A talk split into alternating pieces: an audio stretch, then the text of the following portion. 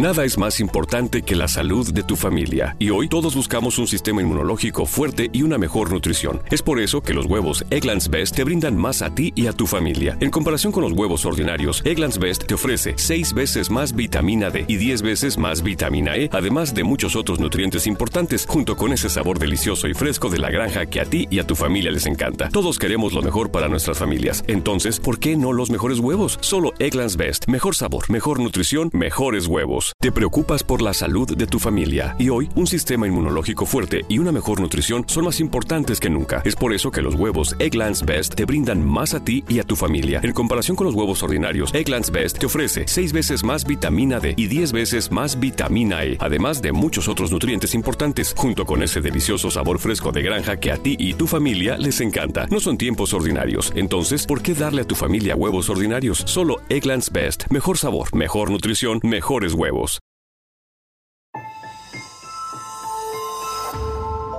Durante años, se pensó que el Yeti vivía en los Himalayas. ¡Bienvenidos al Himalaya! Hoy, después de una extensiva investigación, sabemos que no es así. El Yeti está en México. Y este es su espacio. Yo, check this out.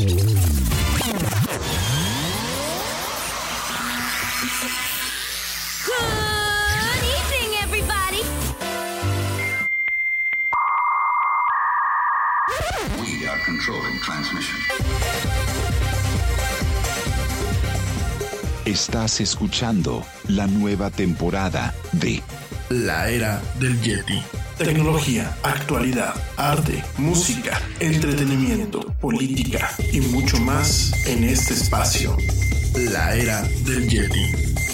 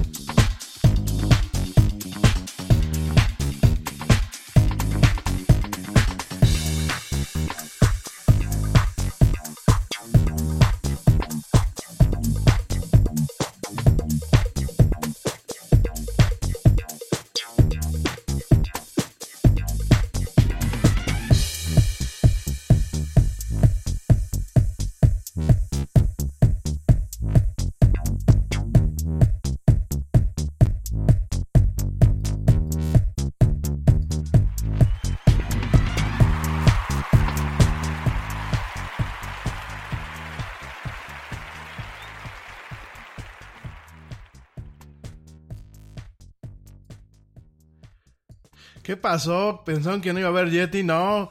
Hola, ¿cómo estás? Muy buenas tardes, muy buenas noches o muy buenos días, dependiendo desde dónde y cómo me escuches. Como siempre, te doy la más cálida, la más cordial y la más sincera de las bienvenidas a esto que es el programa más de pelos de la radio. Esto que se llama La Era del Yeti. Yo soy Rami Loaiza y como siempre me da un tremendo gusto estar contigo. A lo largo de estas dos horas, van a ser dos horas, ¿eh? Con todo que estamos arrancando tarde en este programa donde vamos a estar platicando de mucha actualidad, mucha tecnología y muchas otras cosas más. Gracias mi gente, gracias por escucharme y por acompañarme el día de hoy, lunes 15 de abril del 2019 en esta emisión en vivo a través de la plataforma Spreaker y también, por supuesto, a través de nuestras diversas plataformas de streaming en diferido como Spotify, iHeartRadio, TuneIn, Stitcher y YouTube, por supuesto. Gracias de verdad, gracias por estar conmigo, gracias a todos por sus preguntas, por sus comentarios, por su apoyo. No me estoy rajando, aquí seguimos. Sí, ya sé que los jueves ha vuelto un poco el tema, pues un, tanto difícil estar en contacto con ustedes. Es como una maldición, realmente ya van que vamos cuatro jueves que no podemos salir al aire, pero bueno, ya les prometo, les prometo que por aquí vamos a estar de lunes a jueves de 7 a 9 de la noche. Bueno, espero yo no llegar tan tarde como el día de hoy, pero aquí estamos Mil, mil gracias por acompañarme. Oigan, hoy traemos una agenda bastante variopinta. Tenemos pues esta nota que sigue ocurriendo, esta cuestión que está pasando allá en París, Francia, en donde, bueno, pues esta enigmática y emblemática eh, catedral, la catedral de Notre Dame, allá en París, pues está, eh, bueno, ha sido víctima de un incendio, eh, un incendio bastante grande. Esto tiene diferentes repercusiones. Yo sé que me vas a decir, oye Yeti, lo están platicando en las noticias. ¿Tú por qué vas a platicar de este tema y mejor no nos hablas de tecnología o de otra cosa? Tiene mucho impacto en la forma en la que los seres humanos hemos intentado mantener lo que es los patrimonios de la humanidad. Eh, cuando hablamos de un patrimonio de la humanidad, bueno, pues es una obra, una obra histórica eh, ratificada principalmente por lo que es la UNESCO, tiene ciertas condiciones y tiene un cierto valor histórico y antropológico. Entonces vamos a estar platicando de este tema, no voy a entrar en profundidades, eh, principalmente en cuestiones que ya se platicaron en las noticias. Yo acuérdate que no soy un medio noticioso, pues así que de antaño.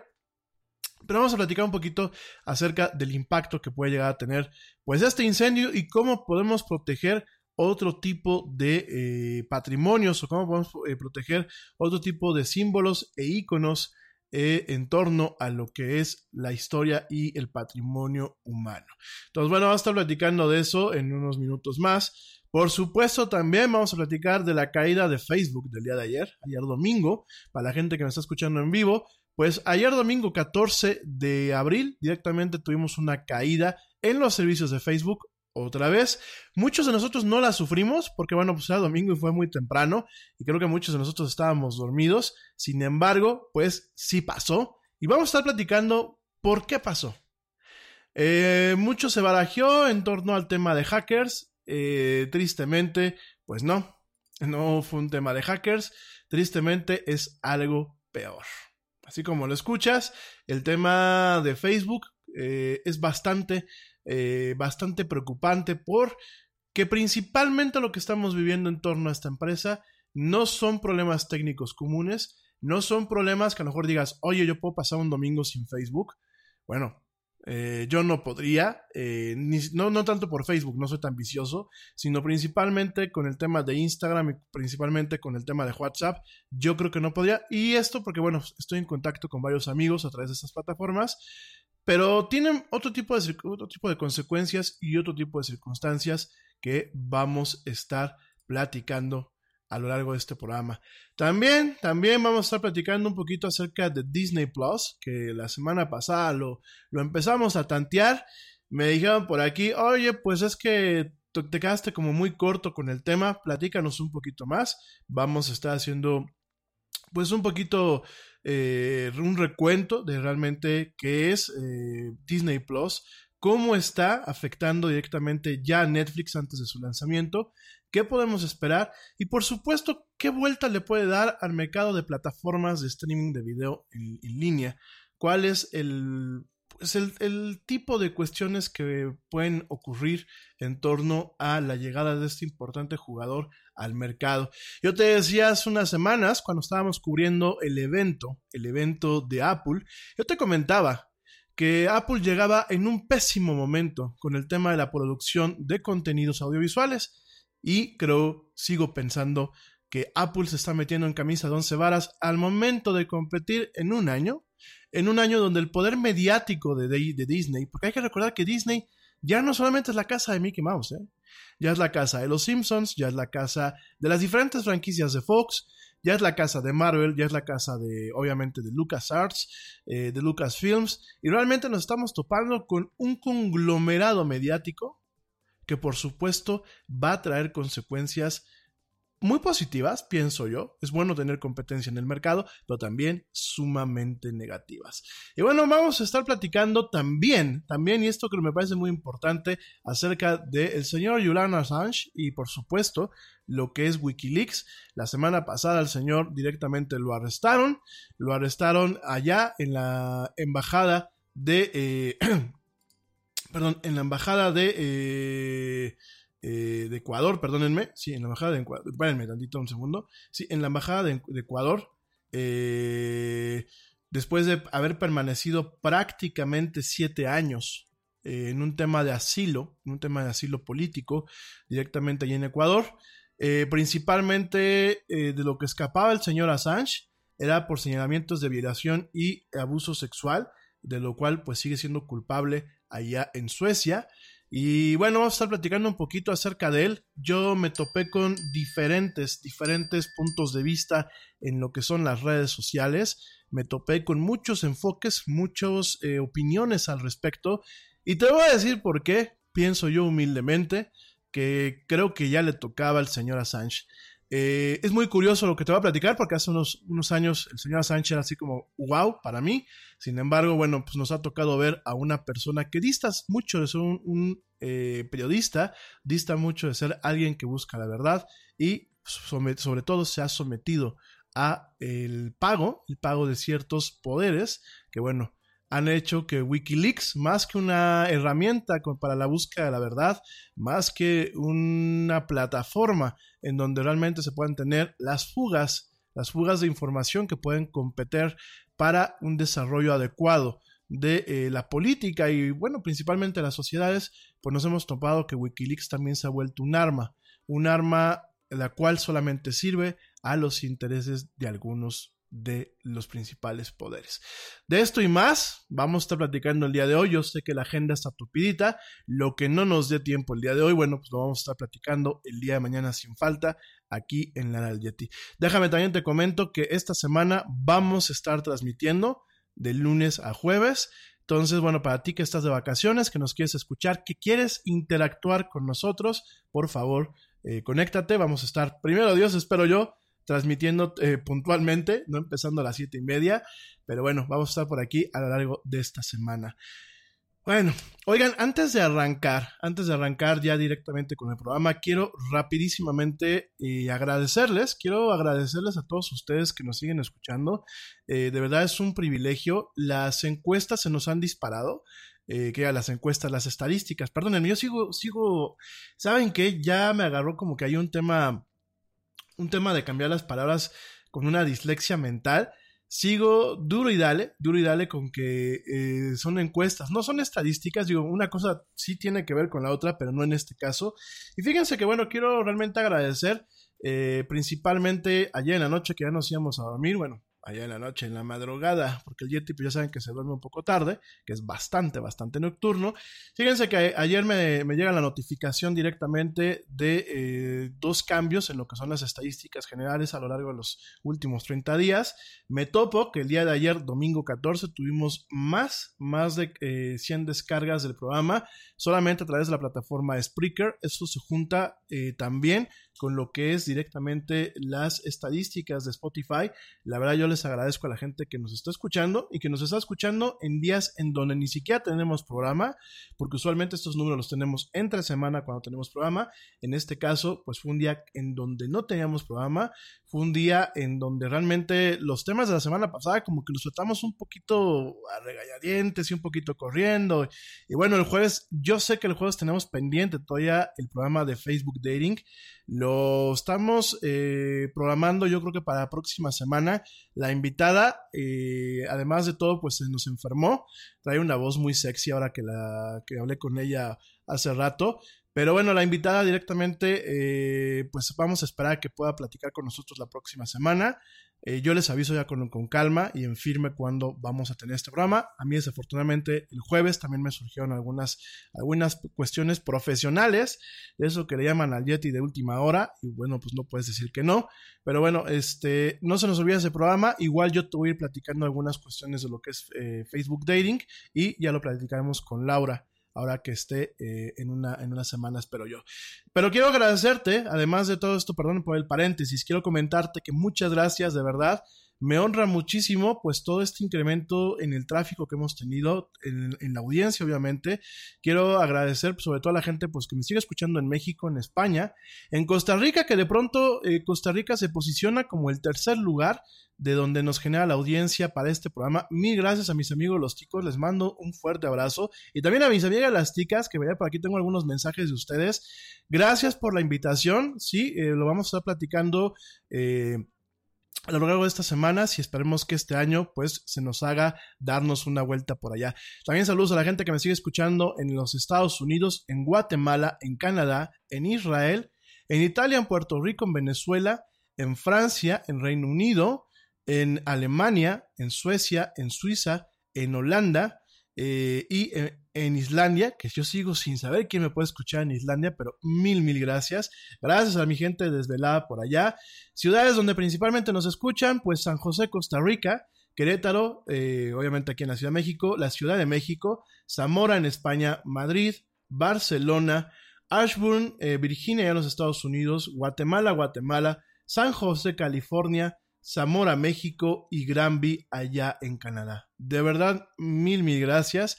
Y también quiero agradecer, ya saben que el Rami se pone al principio del programa agradecer a medio mundo, pero me parece eh, adecuado y necesario en esta ocasión, sobre todo porque la semana pasada ni saludé ni agradecí a nadie al principio.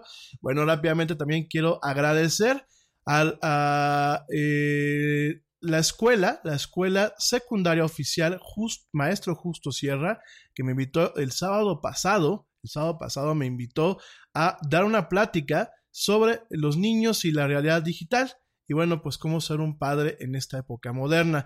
Mil gracias al director José Antonio, que fue el que me invitó. Gracias a la familia Aboites, que bueno, pues fue la directamente también la que me, la que me invitó. Gracias a ellos, pues yo pude eh, estar ahí dando esta plática. Y gracias, gracias a los papás que de verdad me aguantaron, me aguantaron prácticamente cuatro horas. La, la, bueno, la plática solamente era de dos horas, eso fue como teníamos estructurada la presentación, pero fue tanta su participación, fue tanto el interés genuino de entender muchos de estos temas para poder ayudar a sus pequeños, que la verdad este, pues se nos fueron prácticamente cuatro horas. Gracias por la eh, riquísima comida que nos dieron por allá, a un servidor y a mi acompañante, y gracias de verdad eh, eh, por los dulces, por la paciencia, por el cariño y estamos pendientes, estamos pendientes para ir a darnos una vuelta por ahí pronto. De verdad, muchísimas gracias por eh, haberme invitado. También, bueno, pues rápidamente quiero eh, mandar saludos, mandar eh, saludos muy cordiales, pues a Michelle Suárez, a Luna de Sanz y a Jania García, que bueno, pues son algunos de los papás que estuvieron por ahí. Mil, mil gracias, gracias por eh, pues todo, todo el apoyo, toda la buena vibra y por eh, los comentarios que me han hecho y las preguntas. Aquí estamos abiertos para contestar lo que se pueda. También, por supuesto, quiero agradecer como siempre a la gente que escucha al Yeti. Quiero agradecer eh, y mandar saludos a el equipo honorario, a mi buen Ernesto Carbó, que todo el día me estuvo mandando notas para comentar esta semana. Gracias, mi estimado Ernesto. Un saludo allá hasta Argentina. Esperemos que ya pronto se reintegre Ernesto con su sección de deportes por acá. Gracias también al buen George de Negre, que por ahí también me ha estado mandando algunas notas. Gracias, querido amigo. Te mando un fuerte saludo. Por supuesto, y siempre las pongo al principio porque, bueno, pues hay que reconocer el desvele. Quiero mandar un saludo muy afectuoso a la, eh, eh, a la mi querida amiga Ale, Ale Dresler, que está allá en Alemania. Querida amiga, gracias por escucharme, gracias por la desvelada allá hasta Berlín. Por supuesto también a Joe Shonesi, que ya me acaba de mandar por aquí un mensaje también. Gracias mi Joe, gracias por escucharme, por aprender eh, español, dices tú, de madrugada conmigo. Gracias, thank you very much. Por supuesto, también, pues un saludo muy afectuoso a la familia Boites, que hoy estuve con ellos, no solamente con Demetrio, con eh, la señora eh, San Juan, a la señora Guadalupe, sino también con sus sobrinos, con Tadeo, con Mariana, este, con Ever, mil gracias por haberme recibido, por haber eh, visto un tema ahí de trabajo también. Gracias por su, su hospitalidad hoy, que estuve por allá. Espero que les guste el programa también. Y eh, por supuesto, gracias pues, a Pablo Marín, gracias por supuesto también a mi primo Edgar, que ya por aquí lo estoy viendo que ya está eh, desde Guatemala, a Blanquita, por supuesto, a Lau, le mando un saludo a Lau, que anda totalmente agripada con un virus ahí medio mutante, espero que te recuperes pronto, Lau, un fuerte abrazo. También, también, eh, oigan, por supuesto, saludos a eh, tres, tres nuevas, bueno, dos nuevas radioescuchas que ya me están escuchando por ahí desde el viernes me andan diciendo. Saludos a Ale y a Carolina. Mil gracias, chicas. Un privilegio que me escuchen. Este, muchachas muy simpáticas, muy chambeadoras y además muy guapas. Gracias por escucharme. Oye, el Yeti se siente halagado. Y por supuesto, también saludos a mi gente que me escucha en Colombia.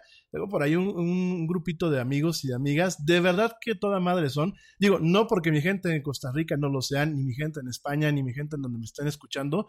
La verdad es que me mandan cada meme y cada, cada puntada. Espero, espero poderme dar una vuelta allá para visitar, pues sí, directamente visitarlas allá en Barranquilla, también allí en Cali, Colombia y por supuesto en Bogotá, que bueno, es una ciudad que definitivamente tengo muchas ganas de ver. Este, por aquí me dicen que si sigo viendo La Ley del Corazón, sí, es mi, es mi pecado, eh, mi gusto culposo. Si es una serie que me gusta mucho, ya lo expliqué.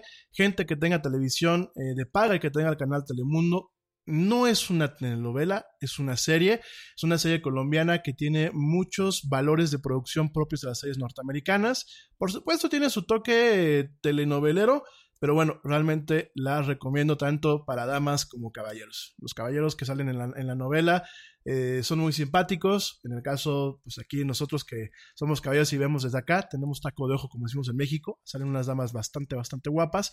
Pero en general la serie está muy bien producida.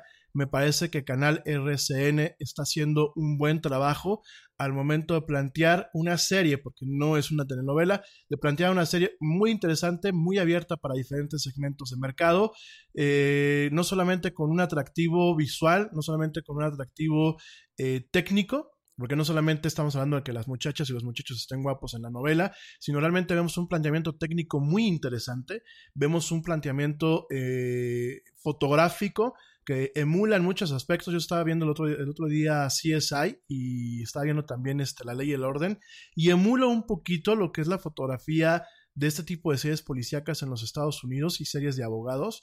Entonces realmente eh, yo se las recomiendo si tienen televisión. Eh, de paga, échenle un ojo, va en la segunda temporada, me parece que es una buena producción hecha en América Latina con un casting excelente. Realmente vemos a los actores que uno se cree que son los actores y realmente se las recomiendo. Ya hice un poco el comercial, pero bueno. Y en fin, de verdad mil gracias. No voy a, pasar aquí eh, salude y salude. Igual en los cortes voy a estar mandando saludos. Gracias de verdad. Ah, por supuesto, saludos a... Eh, perdónenme Saludos, por supuesto, a eh, Luis Nieves, que ya también por ahí nos está escuchando, ya está mandándonos algunos mensajes a través de Instagram. Saludos a Paco Guillén. Saludos, bueno, saludos en general, chicos. Ya les voy a estar mandando saludos a lo largo de este programa. Bueno, pues vámonos de lleno. Me dicen que qué pasó con... Eh... Ah, ok. Fíjense que rápidamente quiero comentar. Aquí hay una, una amiga de la audiencia que desde el viernes, perdóname amiga, no voy a decir tu nombre al aire, desde el viernes me mandaste un mensaje, te lo contesté un poquito ya tarde, quizás no te lo contesté de forma adecuada. Voy a platicar rápidamente esto y nos vamos rápidamente a un corte para entrar de lleno con la agenda. Em, me mandaron un mensaje el viernes donde pues una, una, una persona aquí de la audiencia me dice que eh, su hija está muy triste. Su hija está muy triste porque eh, no alcanzaba a entender, eh, pero su hija está muy triste porque pues conoce un muchacho y eh, de pronto pues el muchacho le aplica lo que es el ghosting. Y me decía ya que su hija le decía pues es que me hicieron ghosting pero pues ella no entendía no ella no entendía y, y pues me dice oye yo a ver te pregunto a ti porque me parece que ya comentaste que esto el dichoso ghosting te pregunto a ti pues qué es eso qué le hicieron a mi hija no habla mucho conmigo en ese sentido está tristona ¿Qué, qué pasó y, y, cómo se puede evitar? ¿no? Me, pregunta aquí esta, esta amiga. Gracias por eh, la paciencia para esperar que te contestara esto. Discúlpame que el viernes no te contesté como que muy consciente, yo andaba en el corre y la verdad ya no, no te contesté debidamente. Eh, platico esto al aire porque, bueno, tú me, me, lo estás permitiendo, obviamente cuidando tu identidad y la identidad de, de, tu pequeña. No sé cuántos años tenga porque no me, no me lo especificaste. Pero cuando hablamos de ghosting, fíjense, el ghosting es algo que platicamos en febrero en este programa. El ghosting es cuando un, hoy en día las parejas modernas, o bueno, eh, las relaciones de ligue o las relaciones inclusive interactivas eh, con cierto sentimentalismo moderno, es cuando alguien desaparece, desaparece totalmente de la vida de una persona. A ver, eso es como, es como decir, como antes, aquí en México tenemos una frase cuando, por ejemplo, un papá abandona la casa, ¿no? Decir, este, se fue por unos tabacos, ¿no? Fue por unos tabacos a la tienda y no regresó jamás, ¿no?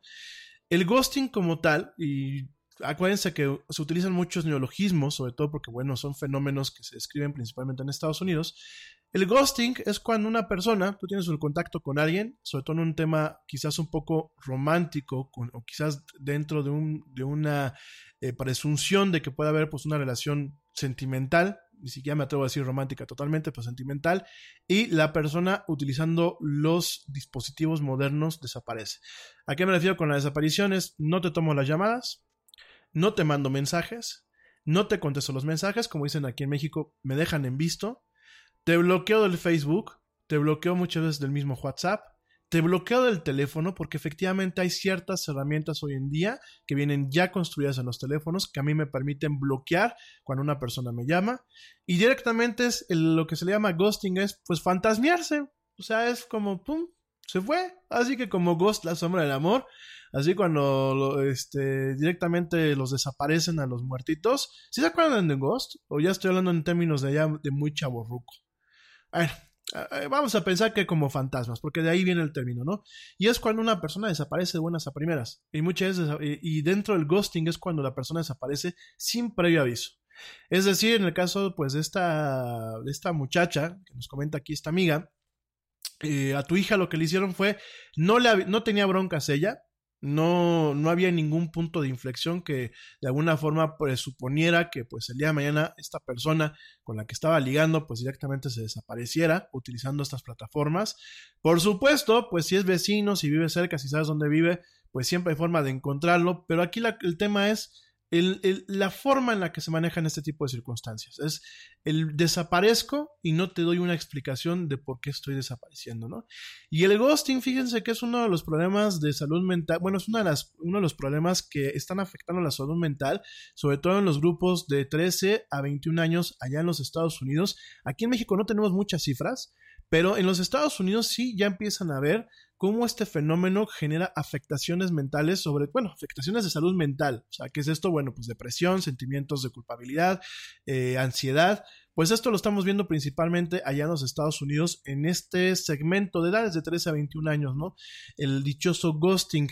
Eh, principalmente se caracteriza por eso, es desaparezco sin siquiera decirte por qué estoy desapareciendo.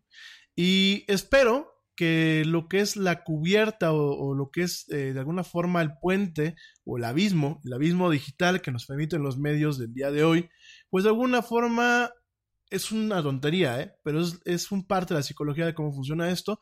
La gente que aplica el ghosting, pues directamente piensa que los puentes digitales, o al momento que se truenan los puentes digitales, o la barrera artificial que se pone eh, utilizando estas plataformas, pues realmente va a minorar el golpe pues una falta de interés de la otra persona o un, o vaya, eh, eh, sencillamente falta de interés o sencillamente cansancio por, la persona o sencillamente que la otra persona pues ya encontró a alguien más. O sea, también eso, eso suele pasar en el tema de lo que es directamente el dichoso eh, ghosting, ¿no? Es, es agarrar y cortar lazos, pero en vez de, de tener el valor y decir, ¿sabes qué? Hasta aquí llegamos, por las razones que sea, pues directamente es cortar la comunicación y esperar que el tiempo y que la incógnita pues eh, haga milagros y que realmente no tengamos que darle la cara a la otra persona y explicarle, pues porque ya no queremos hablar con ella, ¿no? Porque ya no queremos interactuar con ella. Yo sé que, bueno, pues en las épocas de los chavos rucos, como un servidor, pues eso no pasaba, ¿no? Te dejaban de hablar, muchas veces era, oye, compadre, te voy a dejar de hablar, y te dejaban de hablar y ya, o sabes que ahí muere y, y ahí muere, ¿no? Como no existía este velo, este velo digital para poder eh, generar este tipo de abismos y este tipo de, de pausas, pues por supuesto que no se vivía, ¿no? No se vivía de esta forma. Eh, ¿Cómo se puede prevenir? No, no, hay forma de prevenir. O sea, no es, no, es, no es un acoso, no es el cyberbullying, no es un tema, eh, inclusive no es como el gaslighting, que ya vamos a platicar de ello en otro programa. No es nada que ver con esto. Principalmente es un tema pues que háganse cuenta que de pronto el Yeti les deja de hablar a medio mundo, se desaparece, los bloquea de sus redes totalmente y ahí muere, ¿no? No es tanto un tema de prevención, yo creo que como sociedades tenemos que entender que no son las formas, porque eh, sí es muy cómodo pensar que bajando un switch nos vamos a olvidar de la otra persona. Y a lo mejor sí nos nosotros como, la gente que, estamos haciendo el ghosting, a lo mejor sí, y pensamos que a la otra persona le va a doler menos. Pero es todo lo contrario, porque la incógnita, el punto de, pues, ¿qué hice, no? El clásico así, ¿y ahora qué hice? Pues que me hubiese dicho aguabá, ¿no? Y sobre todo en personas que son muy ansiosas, sobre todo en personas que pueden ser muy sensibles a este tipo de temas, sí ocasionan, pues, quizás más dolor y más sufrimiento que, pues, el agarrar y decir las netas del planeta, ¿no? Creo que ya van varios programas en donde lo comento y lo digo un buen plan, yo creo que tenemos que tener valor Y así como uno tiene valor para agarrar y decir, pues me voy a ligar a fulana de tal o me voy a ligar a fulano de tal, pues creo que también uno tiene que valor para agarrar y decir, ¿sabes qué? Ya no me interesas o no somos compatibles o hasta aquí llegamos. Se vale, ¿eh? Pero sí es un problema sobre todo pues en este tipo de segmentos muy vulnerables. Aquí me está comentando esta persona que bueno pues su hija tiene 17 años. Pues sí, totalmente es un tema que puede ser doloroso, sobre todo si son sus primeros contactos. Aquí la principal forma pues es como superar una relación, una relación amorosa que se quiebra.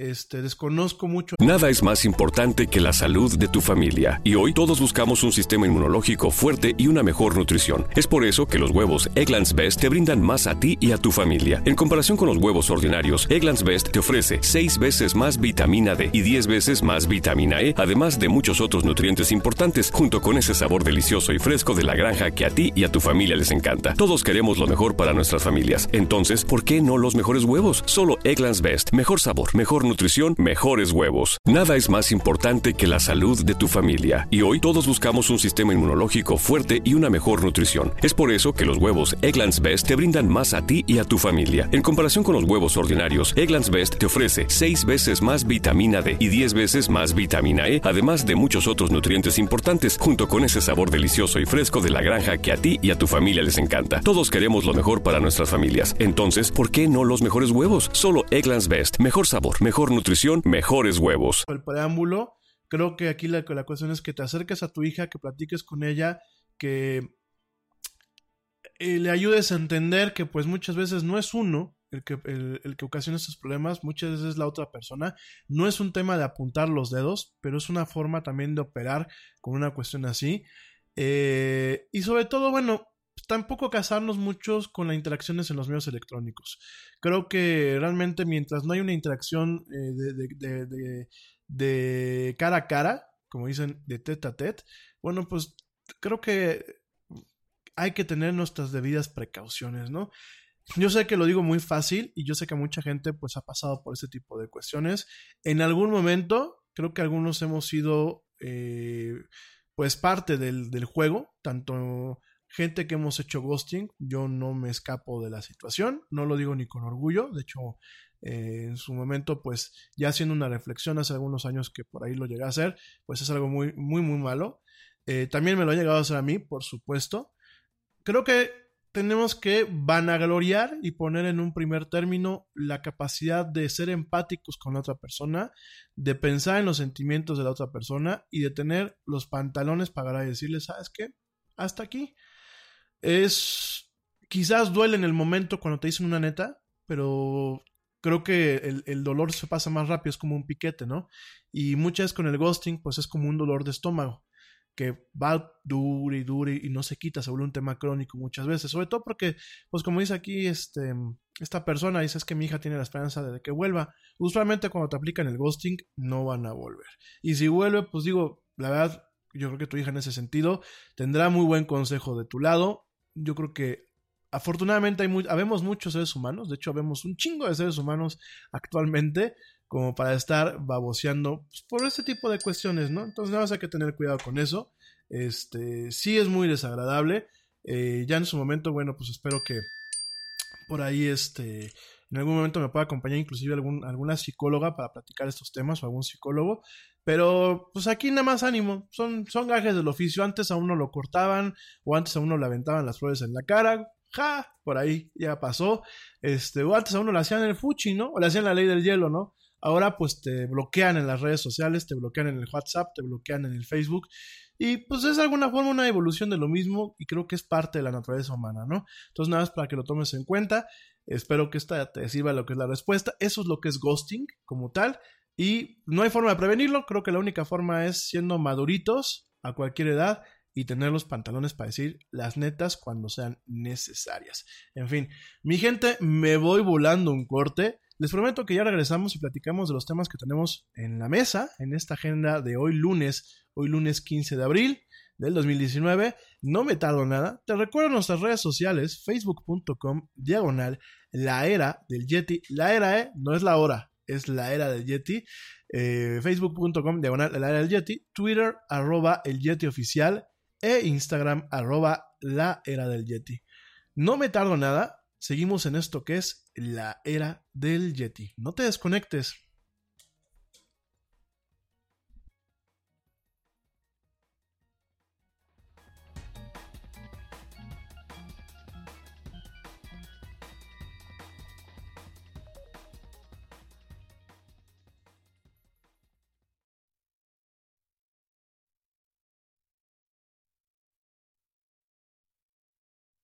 Yo, check this out. Este corte también es moderno. No te vayas.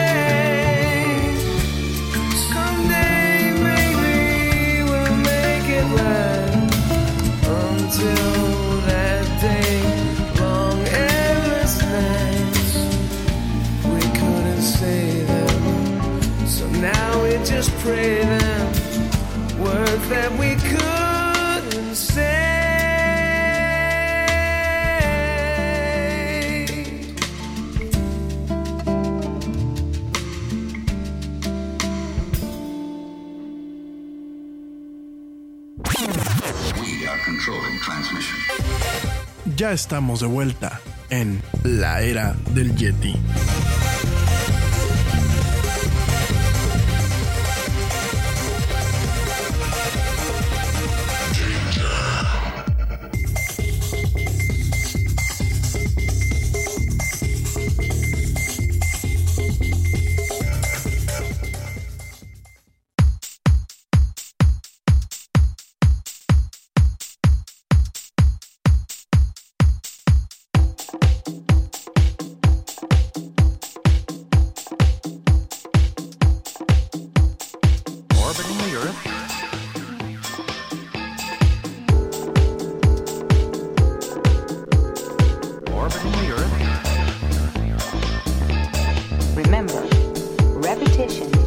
the greatest importance.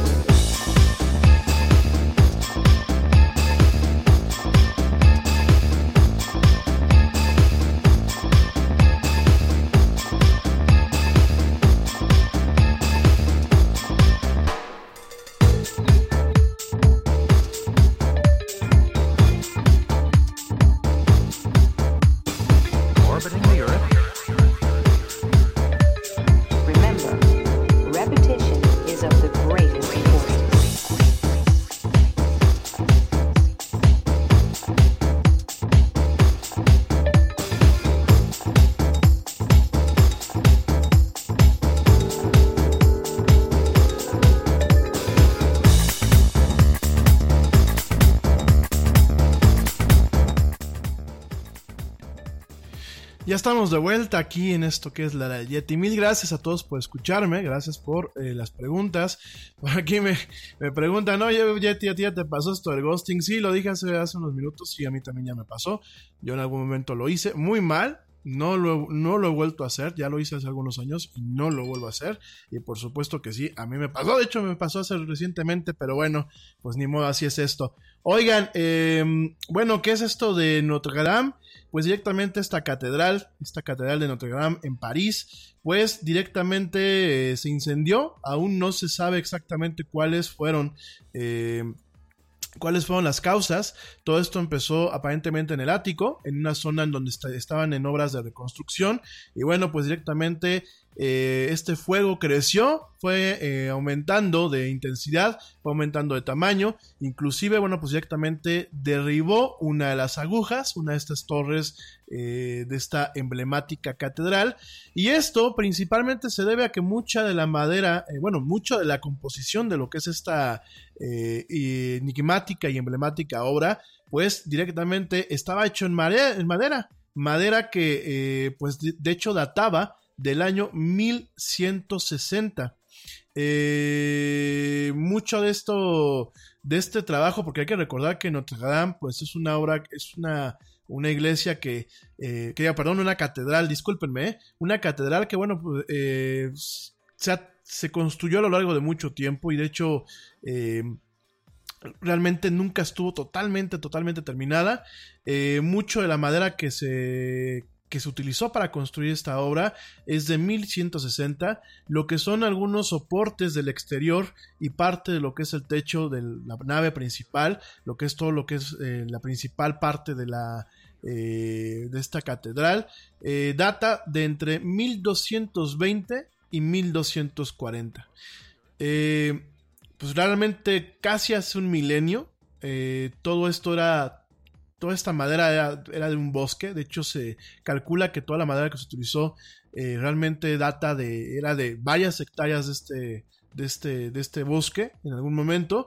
Y bueno, es una catástrofe que directamente afecta no solamente a la cultura francesa, no solamente al orgullo eh, francófono a nivel mundial y obviamente a la gente que vive en esta que es la ciudad de la luz, allá en París, sino por supuesto también afecta, afecta lo que es la historia humana se nos va pues un, un, ícono y un legado en donde no solamente teníamos métodos de construcción, en donde no solamente teníamos una parte artística, en donde no solamente teníamos ciertas restauraciones que recientemente se habían hecho, se había invertido una muy, muy buena cantidad en torno, sino que también eh, directamente eh, se pierden muchos de las técnicas de construcción y muchos de los eh, legados en torno al manejo de la madera y a conocer un poco más de cómo eran las condiciones ambientales en aquel entonces en torno a poder analizar la madera que soportaba que soportaba eh, directamente pues esta, esta construcción, ¿no?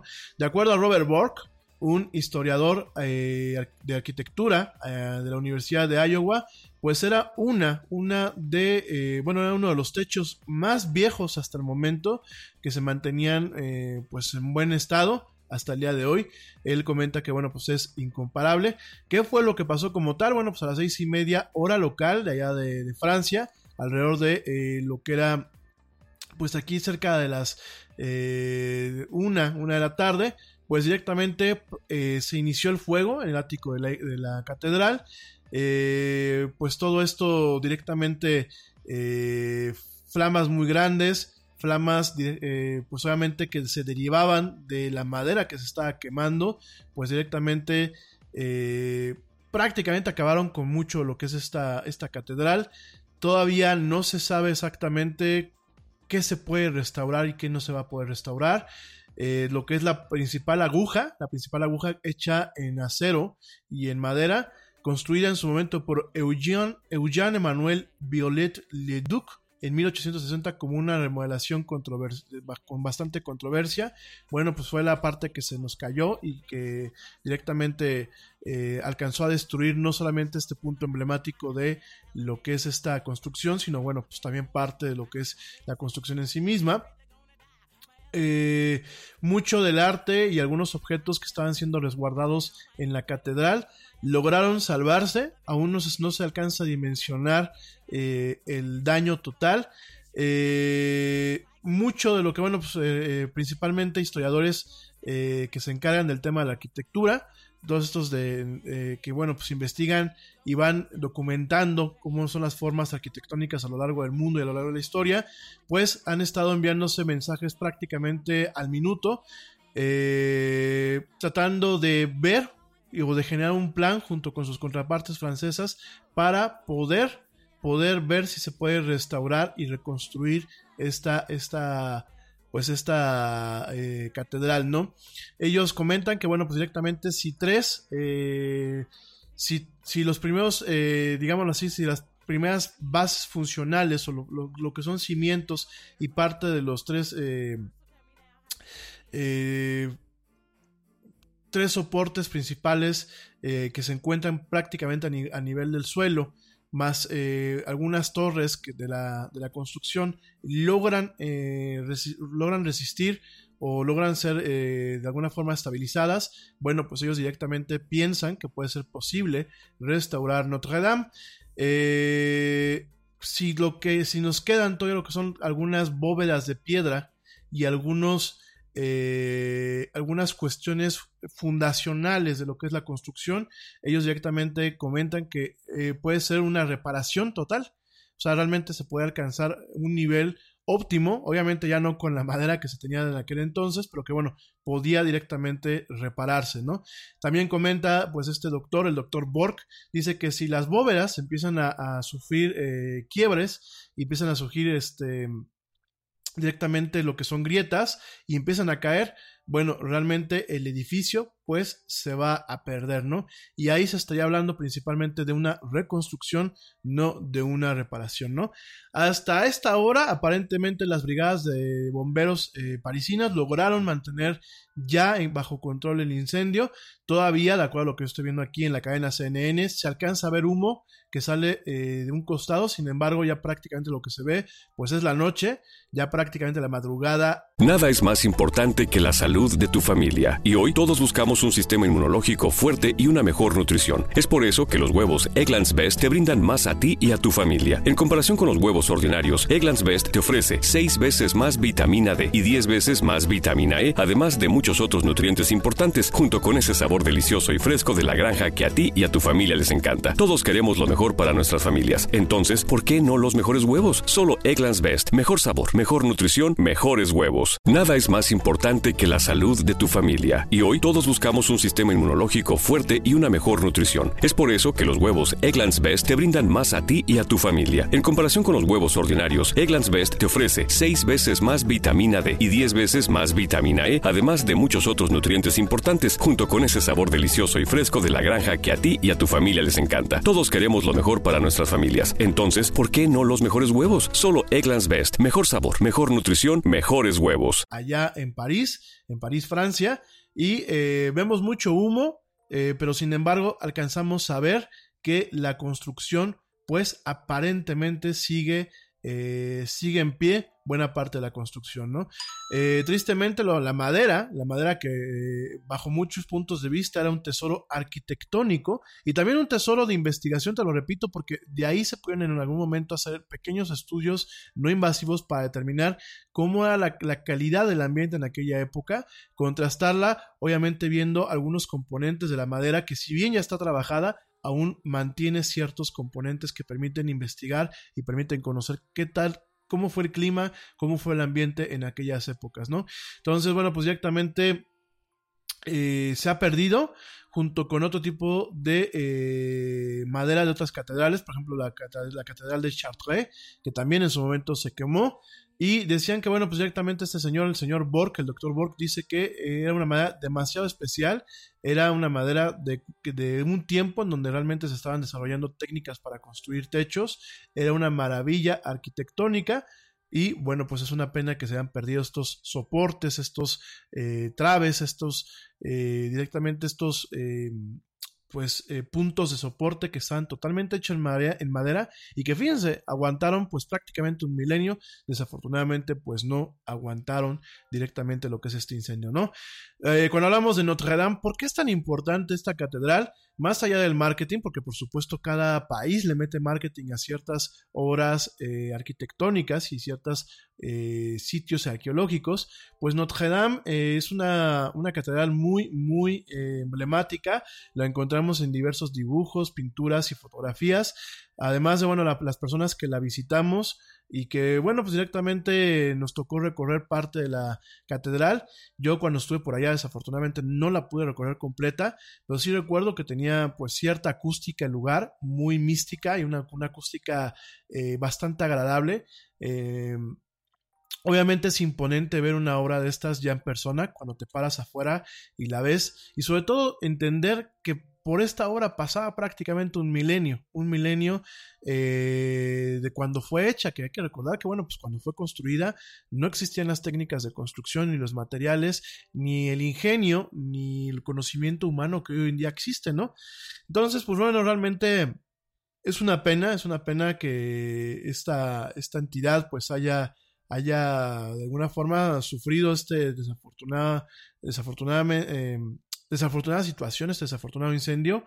Eh, parece ser que algunos eh, científicos, eh, sobre todo los expertos en visualización de objetos en 3D, aquellos que también trabajan en de alguna forma replicar lo que tenemos en el mundo real en términos electrónicos para poder hacer analizado y de alguna forma mantenido o guardado para la eternidad. Bueno, pues aparentemente existen modelos completos de lo que es eh, Notre Dame.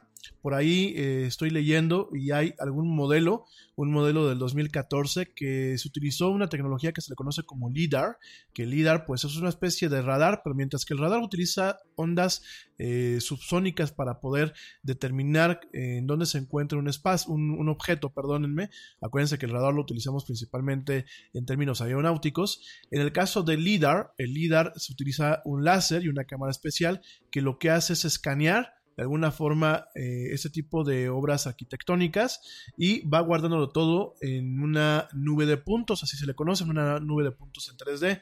Esto, bueno, pues directamente eh, este tipo de tecnologías pues nos han permitido recrear de forma virtual eh, modelos muy precisos y muy exactos de eh, varias obras arqueológicas y varias obras históricas. De hecho, bueno, hay que recordar que Chichen Itza, el mismo Teotihuacán aquí en México ya han tenido eh, su análisis utilizando LIDAR y utilizando algunos sistemas de imagenología láser, en donde, bueno, pues todo este tipo de información se va guardando en discos duros, se va guardando de forma digital. Mucho se ha utilizado para términos de recorridos virtuales, mucho se ha utilizado para términos de lo que es también encontrar partes que a lo mejor no se hayan detectado fácilmente. De hecho, ya hay varias historias en donde en algunas selvas, en algunas construcciones, pues ah, utilizando el LIDAR y utilizando otro tipo de tecnologías, pues nos hemos permitido descubrir eh, pedazos de construcción u otras partes que se encuentran en el subsuelo. Entonces, bueno, en el caso de Notre Dame, afortunadamente, un historiador en el términos de arquitectura que se llama Andrew Talon, trabajó con estos tipos de, equipos, este tipo de cámaras, eh, para capturar prácticamente la, eh, eh, la totalidad del interior y el exterior de lo que es esta catedral utilizando, bueno, pues una serie de nubes de puntos en 3D. Eh, ¿Qué es esto? Bueno, pues utilizando este tipo de tecnologías se van definiendo puntos en el espacio sobre los cuales se pueden modelar modelos con mucha precisión, prácticamente precisión milimétrica, ¿no? Y en este caso, pues eh, mucho de ese trabajo, pues lleva prácticamente media década, en donde aparentemente, bueno, pues vamos a tener este respaldo digital que en algún momento podría restaurar o reparar o reconstruir, dependiendo del caso, esta eh, catedral directamente a su totalidad, ¿no? Eh, hay muchos trabajos, en el caso de este señor, desafortunadamente, Adneu Talon, eh, falleció el año pasado y eh, lo que fue su mentor, un ingeniero que utilizó pues directamente ciertas herramientas para modelar, para, bueno, para generar modelos forensicos, que es esto, pues, por ejemplo, de unas ruinas de una obra principalmente arqueológica, pues utilizando este tipo de tecnologías se permitían generar modelos que permitiesen en algún momento generar un término de reconstrucción. En este caso, bueno, pues es un arquitecto y un ingeniero bastante popular que se llama Robert Mark. Desafortunadamente falleció a principios del 2019. Sin embargo, bueno, pues dejan totalmente un, eh, un legado que podría utilizarse el día de mañana para reconstruir o reparar la catedral. Eh, no sabemos exactamente cuáles todavía los alcances de los daños, no sabemos qué lo provocó, lo que sí es que el presidente eh, Emmanuel Macron directamente insistió a lo largo de la- del día que la catedral va a ser reconstruida, eh, que directamente, bueno, pues eh, se va a buscar el apoyo internacional para poderlo hacer y directamente eh, la única duda que puede existir ahorita es, ¿se va a hacer una copia exacta? Quizás utilizando este tipo de información digital que ya se encuentra o se hará algo diferente, ¿no? En ese sentido, bueno, pues el doctor Borg, eh, para entrevista para CNN y entrevista para otros medios, dice que nunca le había pasado algo similar en, en toda su vida, no conoce cuál sería el siguiente paso, por supuesto que el trabajo artesanal original, el trabajo que se hizo a mano y sobre todo el trabajo que se hizo con esta madera que ya no existe, amigos míos, es una madera que ya se perdió, pues ya no se puede reemplazar, ¿no? Eh, obviamente al momento que se restaure, pues ya no es la misma cosa, se pierde información, se pierde obviamente el legado, se pierde parte del trabajo que se hizo con el cincel, en parte de la madera y en parte también de lo que es la piedra, que pues de alguna forma le daban una personalidad y un entorno histórico a esta obra. También se pierde parte de lo que es eh, el contenido químico del cemento que también le daba una cierta naturaleza, lo que es la textura y el detalle, pues por supuesto se ha quemado, se ha convertido en, cen- en- en cenizas, sin embargo, bueno, pues directamente habrá que ver qué es lo que pasa, ¿no? Habrá que ver qué es lo que sucede y creo que debe servir como una señal de alerta para todos los que tenemos pues ese tipo de vestigios eh, históricos, arqueológicos y arquitectónicos en nuestros países, ¿no? Eh, son obras que han aguantado milenios, que desafortunadamente muchas veces sufren los embates de la vida moderna, sobre todo por ejemplo, pues uno basta visitar Teotihuacán, basta visitar muchas veces Chichen Itza, eh, bas- basta visitar Tulum aquí en México, eh, ya no te digo Egipto, Egipto por ejemplo, pues de las pirámides que vemos muchas veces en la televisión, eh, a, lo que a lo que eran en- en la antigüedad, pues ya se ha acabado mucho. De hecho, las pirámides, como las vemos muchas veces, ya no son, no, no escalonadas, se han robado pedazos de, de- de piedra. eh, han habido saqueos inmesurables dentro de lo que son sus tumbas. eh, han habido, por ejemplo, problemas al momento de crear planes que resguarden todos estos legados. Hay que recordar que, por ejemplo, pues tenemos la esfinge, que la esfinge cualquier, cualquier buen día nos da un susto. La esfinge eh, lleva muchos años, de hecho ya lleva prácticamente tres décadas en donde encontramos daños muy severos y a pesar de los esfuerzos que la UNESCO ha intentado hacer para mantenerla, desafortunadamente pues el gobierno egipcio no ha tenido pues un, un- un tema en torno a, una, a un cuidado adecuado.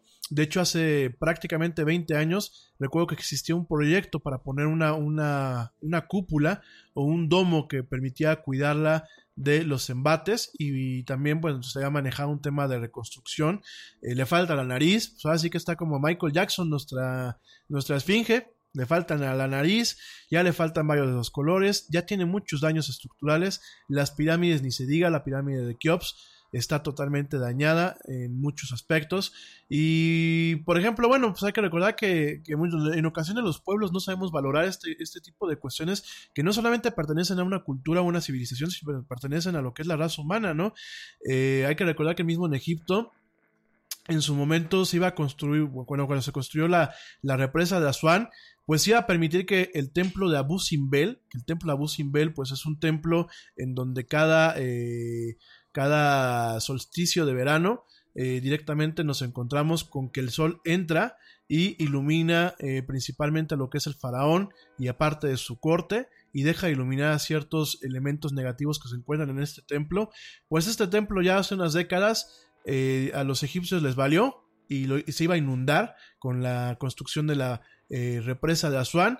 ¿Qué fue lo que hizo la UNESCO? Pues directamente creó un plan para rescatarlo. Lo que hizo fue mandar en un eh, en una muestra total del ingenio humano y de las capacidades de ingeniería para la época, lo que hicieron fue llegar, fue lo, lo partieron en pedacitos, literal, lo hicieron como si fuera un juego de Lego, lo partieron en bloques, lo transportaron, lo volvieron a armar, crearon una, una especie de colina artificial con equipos de refrigeración y equipos de, de mantenimiento del clima y de las condiciones de humedad.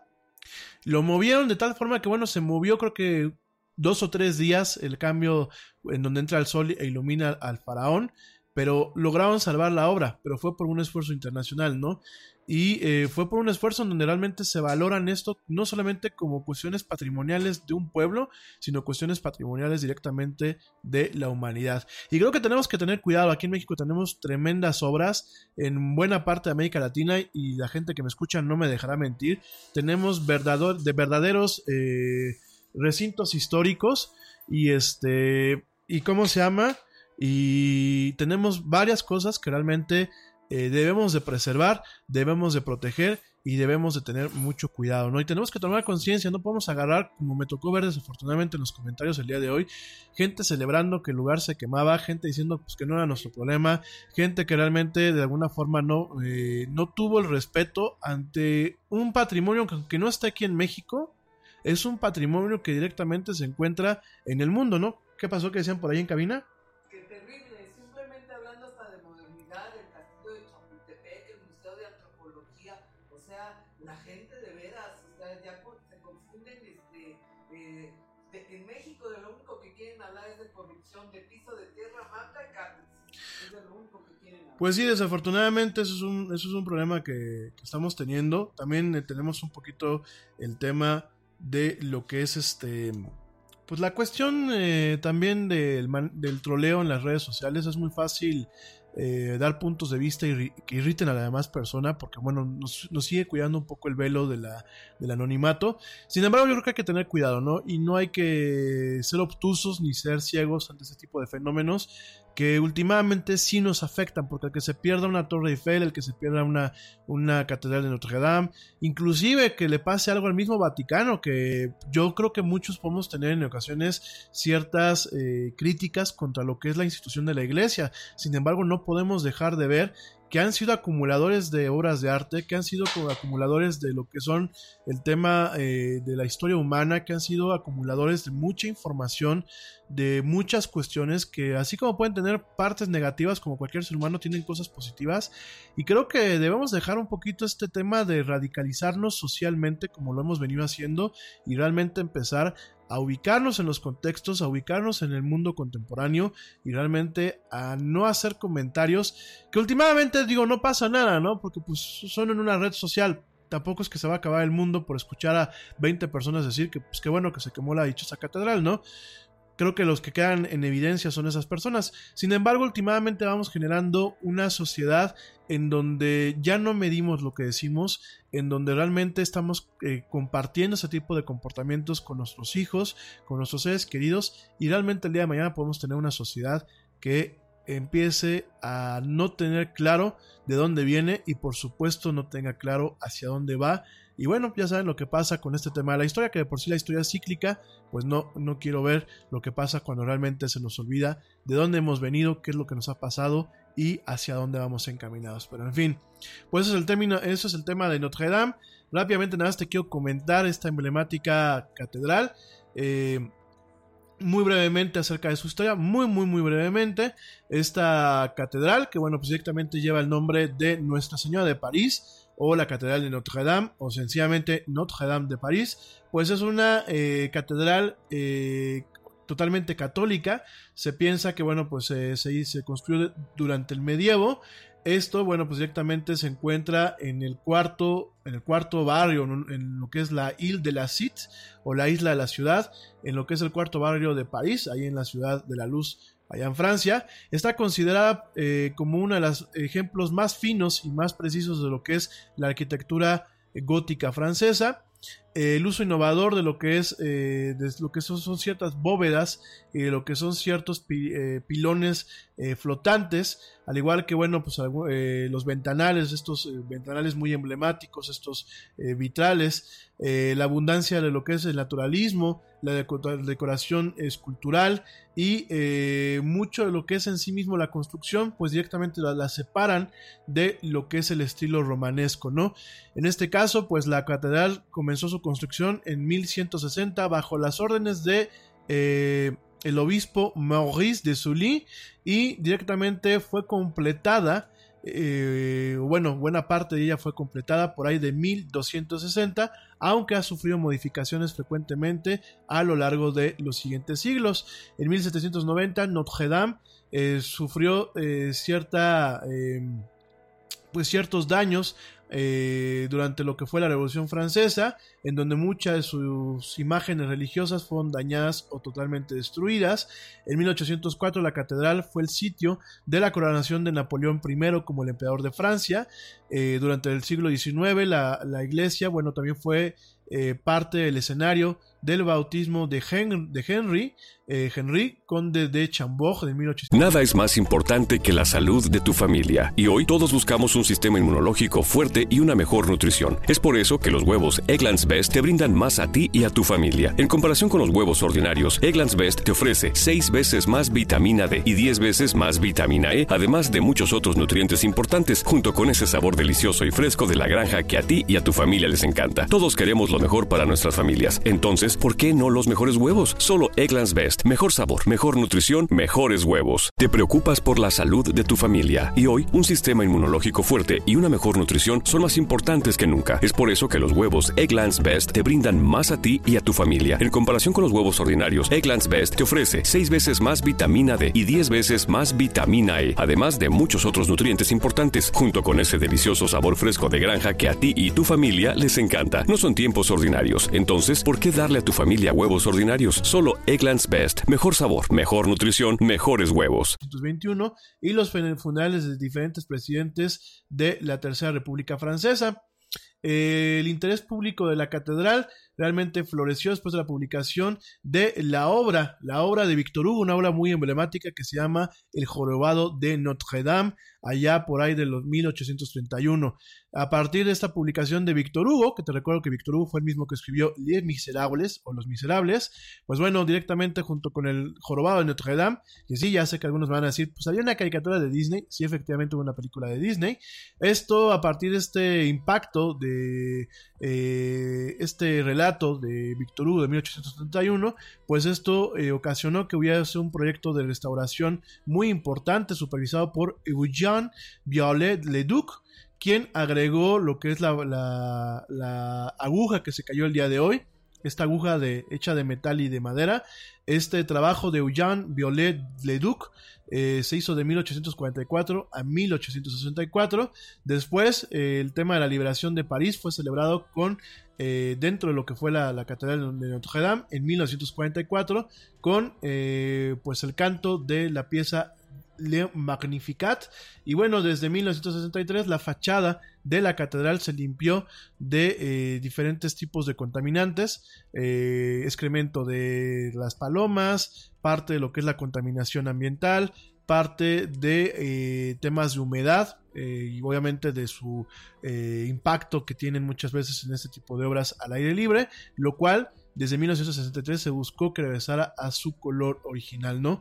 También te recuerdo que una campaña de limpieza y restauración también se hizo de 1991 al año 2000 y la catedral celebró su 850 aniversario en el 2013, ¿no?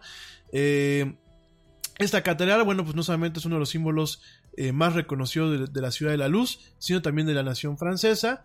Y eh, pues es, ha sido fuente de inspiración no solamente de El jorobado de Notre Dame de Víctor Hugo, ni, de su, ni, de su, adaptación de 1996 de Disney, sino también, bueno, pues ha sido eh, durante mucho tiempo inspirador, inspiración de diferentes pintores, de diferentes escritores, de diferentes eh, artistas, de músicos. Bueno, realmente ha sido un icono a nivel internacional, ¿no? Entonces, bueno, pues realmente, perdónenme, esto es parte de la historia de esta catedral, que bueno, desafortunadamente hoy tuvo este eh, muy triste incendio. Esperemos que, bueno, eh, exista en la forma, no solamente los recursos económicos, sino los recursos intelectuales para poder ser reconstruida y, eh, o reparada en su defecto. En fin, pues eso fue lo que pasó. Hasta que da un poquito más de contexto acerca de este tema. La era del Yeti. Y bueno, vamos a pasar a otros temas un poco más de la modernidad, un poco de parte de la agenda que traíamos. Déjame te comento antes de entrar de lleno a pisotearle un poco más las manos a Facebook. Ya saben que aquí en la Yeti tenemos este deporte en donde cada semana no lo hacemos nosotros mismos, sino siempre nos da tema de qué conversar. Cada semana le tiramos un poquito de mierda a esta plataforma en donde todos tenemos interacciones a lo largo de nuestras vidas actualmente. Pero antes de llegar con el tema de Facebook, déjame te platico que Microsoft recientemente reveló que los hackers, eh, hackers accesaron cuentas del servicio de correo outlook.com durante meses. En este sentido, te recuerdo que outlook.com pues es el sucesor de Hotmail, a pesar de que mucha gente todavía tiene su cuenta en Hotmail, realmente las cuentas eh, dentro de lo que es la plataforma moderna de Microsoft ya, ya radican en esta parte de outlook.com. Y también te quiero comentar, hay una diferencia, una cosa es outlook.com, que es el servicio gratuito, es, digámoslo así, pues el, homólogo de lo que es Hotmail, y tenemos también lo que es Office 365. En este caso, los servicios de Office 365 y la plataforma Exchange Online, que son los servicios de correo electrónico corporativos, no sufrió ningún, eh, ningún daño, no, no, sufrió ninguna, ninguna fuga o ningún acceso no autorizado, solamente eh, en el caso de outlook.com. En este sentido, bueno, pues eh, gigante del software empezó a mandar algunos correos para notificar a los usuarios que un hacker o un grupo de hackers habían sido capaces de accesar la información de las cuentas y a las cuentas durante meses al principio de este año. este, Microsoft descubrió que eh, lo que son las credenciales o lo que son las, las, cuentas de acceso de uno de los agentes de soporte de este servicio estuvieron comprometidas lo cual permitió el acceso no autorizado a varias cuentas, a varias cuentas, perdón, entre el 1 de enero y el 28 de marzo de este año. En este sentido, dice Microsoft que los hackers pudieron haber visto algunas cuentas de correo, eh, nombres de eh, carpetas e inclusive algunos títulos de lo que o los encabezados de lo que son los correos electrónicos algunos mensajes, pero que no pudieron ver el contenido de los correos ni de lo que son sus archivos adjuntos, ¿no? En ese sentido, todavía no tenemos a la fecha, al momento de este el corte de la redacción de este programa, no tenemos claro cuántos usuarios fueron afectados por la brecha o cómo fue eh, de alguna forma eh, o quién estuvo envuelto, quién estuvo involucrado eh, para obtener acceso a las cuentas de Outlook. Sin embargo, bueno, lo poco que nos comenta Microsoft es que nuestros datos indican que lo que es la información relacionada a la cuenta sí pudo haber sido vista, sí pudo haber sido accesada, pero no el contenido de los correos electrónicos. Sin embargo, Microsoft no tiene todavía una información precisa de qué información fue vista, durante cuánto tiempo y cómo pudo haber sido usado, ¿no? Eh, los hackers como tal no, no pudieron eh, robar lo que son eh, los datos de acceso, es decir, los datos de acceso que tuvieron son los datos de acceso de un agente o de un encargado de atención al cliente, de soporte técnico. Esa fue la parte que ellos lograron este, acceder y por ahí lograron entrar al sistema. No fue directamente a través de eh, cuentas de correo ni de información de las cuentas de correo. Eh, obviamente Microsoft comenta que eh, está tomando la protección de datos muy en serio y que ha iniciado trabajos de investigación junto con su equipo de seguridad interna y de privacidad para la investigación pronta y resolución de este eh, problema, así como el endurecimiento de eh, los sistemas, procesos y mecanismos de seguridad para evitar la recurrencia de un problema, ¿no? Este incidente de seguridad llega semanas después de que un investigador, un investigador de seguridad, eh, se declaró culpable a hackear lo que fueron los servidores de Nintendo y de Microsoft durante el año pasado. Algunos servidores de desarrollo de Windows fueron hackeados por un cierto número de semanas durante enero del año antepasado, lo cual le permitió a algunos hackers dentro de eh, lo que es Europa acceder a ciertas versiones previas de Windows, poder examinar cuáles son sus vulnerabilidades y bueno, crear algunos tipos de software que en algún momento puedan dañarlo, ¿no? Eh, hasta el día de hoy, tanto a los medios eh, norteamericanos como al medio de la era del Yeti, no sabemos exactamente eh, cuántas cuentas fueron afectadas. Sin embargo, Microsoft hace un hincapié en que directamente eh, está poniéndose en contacto con las personas cuyas cuentas fueron comprometidas y que están buscando la forma de subsanar los daños que en algún momento pudieran haber ocasionado. Aquí, ¿cuál es la sugerencia? Bueno, si tú tienes una cuenta en Hotmail, si tú tienes una cuenta en Outlook todavía, o en live.com, yo te recomiendo que hagas de todos modos, aunque no te llegue este aviso, cambies tus contraseñas y si tienes cuentas, eh, por ejemplo, de bancos o en Facebook o cuentas de redes sociales u otros tipos de servicios electrónicos que tengan el mismo nombre de usuario y la contraseña, yo te recomiendo por favor que directamente las cambies a la brevedad para evitar problemas.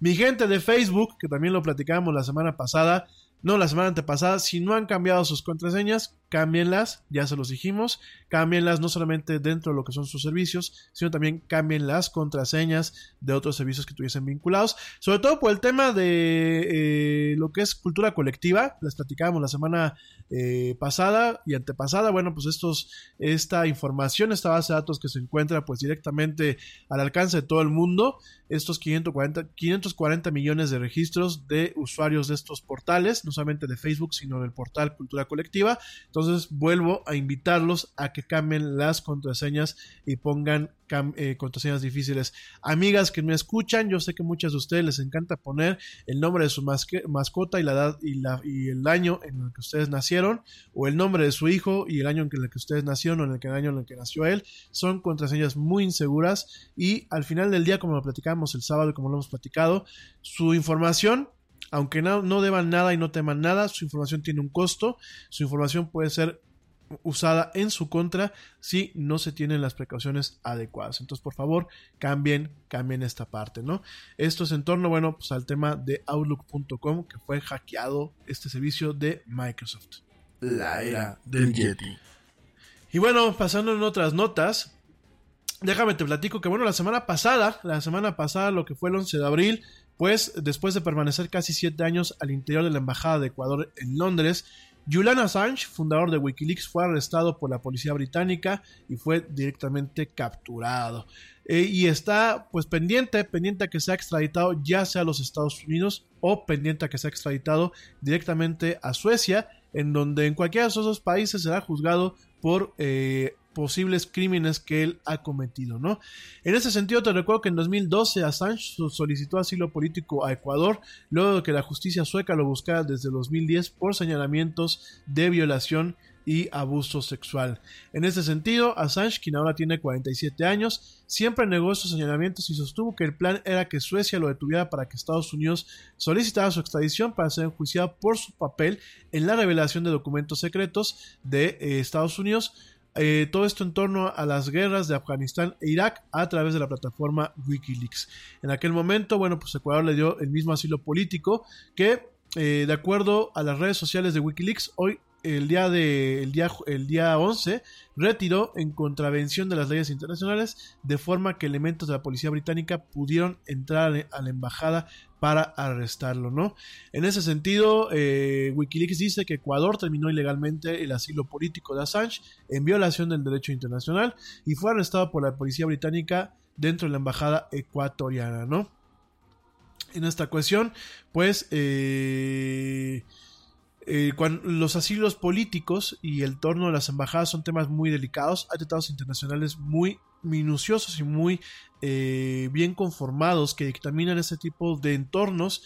Y si bien no son, eh, mucha gente piensa que cuando tú estás dentro de una embajada estás dentro del suelo del país. No, sencillamente existen ciertos tratados internacionales que permiten mantener cierta protección eh, protección diplomática o inmunidad diplomática que se extiende a eh, las facilidades y la gente que reside dentro de este tipo de edificios, dentro de este tipo de embajadas. En este sentido, eh, cuando alguien pide asilo, y el país a través de sus embajadas o de sus consulados lo concede, se dice que la persona está protegida dentro de una embajada o de un consulado siguiendo pues estas normativas internacionales, estos tratados que pues varios países tienen firmados y que son eh, tratados que difícilmente se pueden romper eh, y que de alguna forma pues permiten tener este tipo de protecciones no solamente para personas como Julian Assange sino también para otras personas que piden asilo o bien para eh, diplomáticos que están dentro de estos espacios. En este caso pues queda lo que hizo Julian Assange pues acogiéndose a las normativas de derecho internacional pide asilo. En aquel momento bueno pues directamente Ecuador se lo da y no había forma de arrestarlo. ¿Por qué? Porque las autoridades británicas no podían entrar directamente a la embajada, ¿no? Eh, aquí la premisa legal es que en algún momento eh, Julian Assange pusiera un pie fuera de la embajada y fíjense cómo son las leyes. En el momento en que el señor pusiera un pie fuera de la embajada, automáticamente pues, pues era, eh, era eh, sujeto a un arresto de forma inmediata, ¿no? En este sentido, bueno, pues eh, se sigue manejando y parte de las comunicaciones es que Julian Assange no caminó afuera de la embajada, el embajador ecuatoriano invitó a la policía británica al interior de esta y fue arrestado inmediatamente, lo cual también es facultad, es facultad tanto del embajador eh, en un país como de las fuerzas de la autoridad en ese país. Si el embajador directamente invita a estas fuerzas a pasar, a, a, ser apoyadas con un tema del control o bien un tema de búsqueda de la justicia, bueno, existen las previsiones dentro de ciertos eh, tratados internacionales en donde sí se permite, ¿no? En ese sentido se retiró, se retiró, se le retiró directamente el apoyo, el apoyo y la, el asilo, el asilo diplomático, el asilo, el asilo político a, a Julian Assange. En el momento en que se le retira, ya queda en una facultad la capacidad de que la policía pueda entrar. El asilo se lo retiró directamente eh, por el presidente Lenin Moreno. Y eh, en este caso, pues eh, se comenta que no eh, sería entregado a un país en el que pueda sufrir torturas o pena de muerte, como en algún momento lo puede ser Estados Unidos. En ese sentido, bueno, complementando esta nota, Scotland Yard informó a través de un comunicado que Assange permanece en custodia en una comisaría del centro de Londres, en donde está a la espera de comparecer ante los magistrados de Westminster y que la detención se llevó a cabo con apego a la ley, dada la decisión de Ecuador de retirarle de forma legal el asilo político, ¿no? Desde entonces, bueno, la cuenta de Twitter de Wikileaks ha estado activa señalando que la detención de Assange fue contraria a derecho y que se le requiere silenciar por haber publicado información delicada que revelaba crímenes de guerra, ¿no? También hace hincapié en que Assange es un hijo, un padre, un hermano y un periodista que ha ganado múltiples premios. Bueno. Y de ahí se lanzó una campaña que es la campaña hashtag Protect en donde, bueno, pues directamente se está buscando que se protejan los derechos de este polémico personaje. Miren, es un tema que probablemente lo, lo, platiquemos mañana con más calma. Es un tema que necesitamos entender, pues parte de lo que es la historia, la historia de lo que es Julian Assange, de lo que es Wikileaks. Yo eh, vuelvo a lo mismo hace, un par, hace ya algunos años. Defendí la causa de Wikileaks porque me parecía muy importante lo que se estaba haciendo.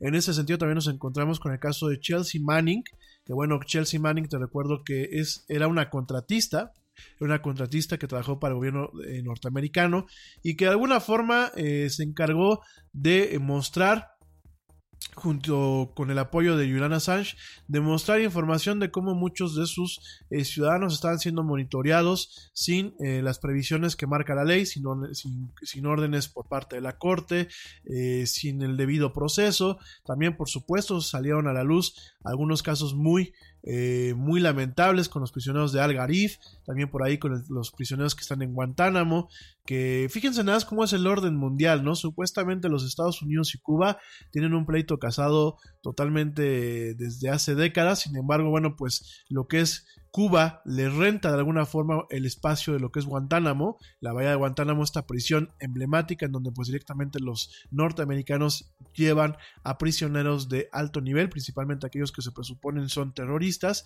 y los mantienen ahí en condiciones muy lamentables. Miren, eh, no podemos ni satanizar ni angelizar lo que es la imagen de una potencia mundial como los Estados Unidos. Al igual que no estamos tampoco en condiciones de eh, satanizar o, angelizar o evangelizar sobre la imagen de cualquier país actualmente, porque yo creo que todos los, todos los países a nivel mundial, todos los estados contemporáneos, tienen sus cosas buenas y también, por supuesto, tienen sus esqueletos en el closet. Esto me queda muy claro. Eh, yo creo, creo que en su momento Wikileaks en base a la función que ejerció, en base a los diferentes libros que se escribieron en torno, en base a la forma que revolucionó el periodismo moderno, no porque Wikileaks como tal fuera un entorno periodístico, sino Wikileaks, ¿qué es lo que hizo? Se volvió un facilitador para que las fuentes tuviesen un total ano- anonimato para poder fugar, por eso son leaks, eh, poder fugar de una forma eh, comunitaria, de ahí viene el término de wiki y del el término de eh, también la plataforma sobre la cual corre. Hay que recordar que eh, las wikis, los wikis son plataformas de recopilación del conocimiento que pueden ser editadas y pueden ser aumentadas por la colaboración humana. Por eso está la Wikipedia. La Wikipedia existe, o la Wikipedia como le decimos aquí en México, la Wikipedia o la Wikipedia existe porque es un entorno que puede ser modificado por prácticamente cualquier persona y que eh, puede ser extendido eh, de forma voluntaria sin ningún, eh, ningún tipo de remuneración económica por prácticamente cualquier persona. Eso es lo que la plataforma Wiki, así, es así se le conoce a la plataforma de software, eh, es, lo, es lo que permite, ¿no? En este caso Wikileaks, pues además de tener esta plataforma de software, permitía ciertas eh, ciertos protocolos de comunicación cifrados eh, como Dropboxes, no Dropbox como lo conocemos la plataforma en la nube, sino el concepto del Dropbox o el Secure Box o el, el Secure Shot, que le llaman también en ocasiones, en donde eh, tú tienes un espacio en donde el sistema no guarda una bitácora de quién es el que está depositando esa información en ese espacio y sí tiene formas de poder ser configurado para que en algún momento pueda mostrar esa información sin fácilmente poder rastrear lo que son las fuentes. En lo que es el periodismo serio, existe eh, pues un código en donde se presume o se busca siempre proteger las fuentes cuando las fuentes no autorizan por términos de seguridad o por términos inclusive logísticos, no autorizan que se les dé a conocer quiénes son estas fuentes, ¿no? Eh, durante mucho tiempo, bueno, pues los gobiernos a nivel internacional han utilizado en ocasiones lo que son eh, las Supremas Cortes de Justicia, lo que son las órdenes penales, para tratar de desbloquear este tema de las fuentes o bien en algunos casos como el gobierno mexicano durante muchas décadas también han utilizado lo que es el chantaje lo que es la amenaza con eh, en contra de los medios públicos en torno por ejemplo a lo que es eh, las finanzas eh, a partir de lo que son patrocinios a partir por ejemplo, el gobierno de México es la forma en la que ejerce muchas veces su poder sobre los medios, al momento de amenazarlos con recortar el presupuesto o directamente con cortar el flujo de capital que muchas veces proviene a partir de los anuncios que el gobierno federal y los gobiernos estatales hacen directamente en las publicaciones impresas. Eso es una realidad, queridos amigos. Uno de los principales clientes que tienen hoy en día los periódicos y las revistas, los semanarios como El Proceso, pues son directamente los gobiernos estatales y federales, ¿no? Entonces, muchas es una forma de chantaje que tienen los gobiernos para poder hacer que un, un, periodista incómodo, pues en ocasiones revele a sus fuentes que suelen ser más incómodas, sobre todo porque estas fuentes, pues están directamente dentro de lo que son el gobierno y este tipo de instituciones, ¿no? En el caso de Wikileaks, pues la promesa era tener un espacio en donde las fuentes no tuviesen una amenaza en torno a que en algún momento pudiesen ser rastreadas y, dar con su paradero, con su, con su identidad y eh, darles una cierta tranquilidad también a los periodistas en donde no existiera un vínculo directo, sino el vínculo fuera con Wikileaks. La idea en sí no es mala. De hecho, ya hay muchos eh, medios actualmente como The New York Times, hay medios como eh, The Guardian, que mantienen inclusive cierta infraestructura de seguridad para el tema de las fugas y el tema de las fuentes alrededor de lo que es eh, inclusive lo que es la deep web lo que es este sistema que se llama Tor eh, de Onion Router ya lo hemos platicado. Hay versiones de estas páginas que permiten el que tú directamente puedas depositar de forma segura y sin que te rastreen información eh, privilegiada o información delicada la premisa de Wikileaks mucho tiempo fue muy buena Perdónenme por este, este, estos pleonasmos que me acabo de aventar, pero durante un buen tiempo fue muy buena la, la, propuesta de Wikileaks. El problema es que eh, Julian Assange, este ciudadano de origen australiano, porque hay que recordar que Assange no es francés, es australiano, siempre fue una persona pues muy oscura. Eh, de hecho, bueno, Wikileaks no solamente fue él, eh, Wikileaks hay, hay varias gente involucrada que en algún momento no les dio el crédito adecuado. Eh, es una persona que mucho tiempo vendió sus servicios a los gobiernos que mejor le llegaran al precio. Hay que recordar que Julian Assange a través de Wikileaks fue cómplice de la campaña de desprestigio que se le hizo hace dos años a lo que fue Hillary Clinton y a lo que fue el Partido Demócrata.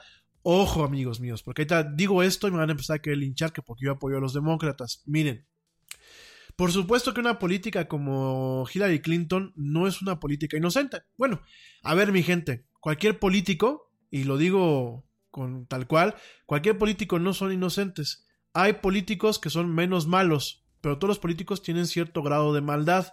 Eh, los políticos contemporáneos de, de, sociedades como las nuestras, porque por ejemplo hay países como Suiza en donde el ser político es un trabajo que le toca prácticamente a cualquier ciudadano e inclusive no se le remunera de forma adecuada parte de lo que son los diputados en un congreso como el, el suizo. Eh, son diputados que es su trabajo de medio tiempo. Eh, realmente el que es diputado diputado pues sigue manteniendo su trabajo principal eh, y bueno, es otro tipo de democracias, inclusive la democracia por participación directa, son figuras que existen desde hace varios años y existe la educación adecuada para que la gente maneje ese tipo de eh, participación directa. Allá, de hecho, los diputados eh, suizos dicen que es una responsabilidad eh, poder dedicar un poco de su tiempo a ser diputado, a ser alguien que plantee leyes, a trabajar dentro de lo que es el gobierno y no es un privilegio cosa que en países como Estados Unidos, cosa que como en países como México, pues sí lo es, por todas las dádivas y todas las prerrogativas que tienen. Yo te lo platicaba el sábado, el sábado lo platicábamos de que es muy padre ser político porque es un empleado, el cual no tiene jamás que reportar cuentas ni otorgar cuentas claras, ¿no? Entonces, dicho todo esto, pues por supuesto que no hay políticos buenos, todos son políticos malos, por supuesto hay de, hay de menos malos o menos peores, como decimos luego malamente aquí en México. Sin embargo, eh, últimamente, pues eh, Hillary Clinton, pues no es una, no, una, no es una política buena, eh, tiene muchas manchas. Sin embargo, hay que reconocer que durante aquellos periodos en donde el Partido Demócrata ha gobernado a los Estados Unidos han sido periodos relativamente más sencillos con la interacción económica y con la interacción que tenemos nosotros como país vecino con el país de allá del norte, ¿no?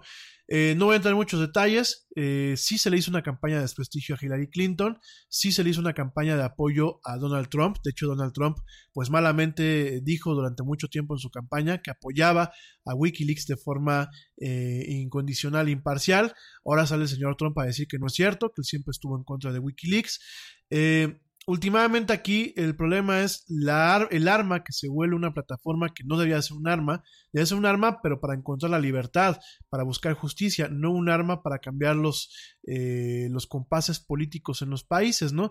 Y nos topamos con un Wikileaks que tiene esta, esta capacidad, nos topamos una, un Wikileaks que eh, hay varias evidencias en contra de, de Julian Assange, en donde pues estamos viendo que también trabaja para los rusos, los rusos tampoco son buena gente, a ver, no me refiero al país como tal ni al pueblo. Por favor, no me vayan a malentender, ¿eh?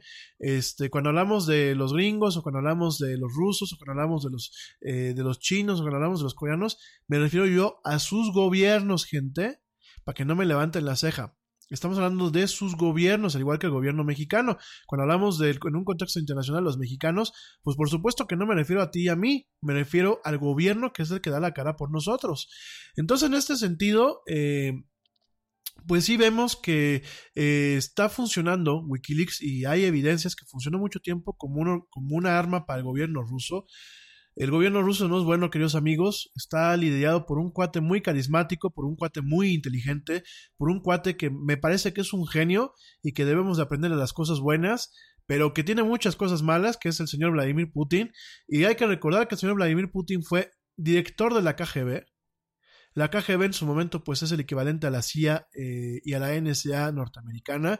Y miren, alguien que dirige una agencia de espionaje y de, eh, espionaje y de inteligencia no puede ser una persona buena.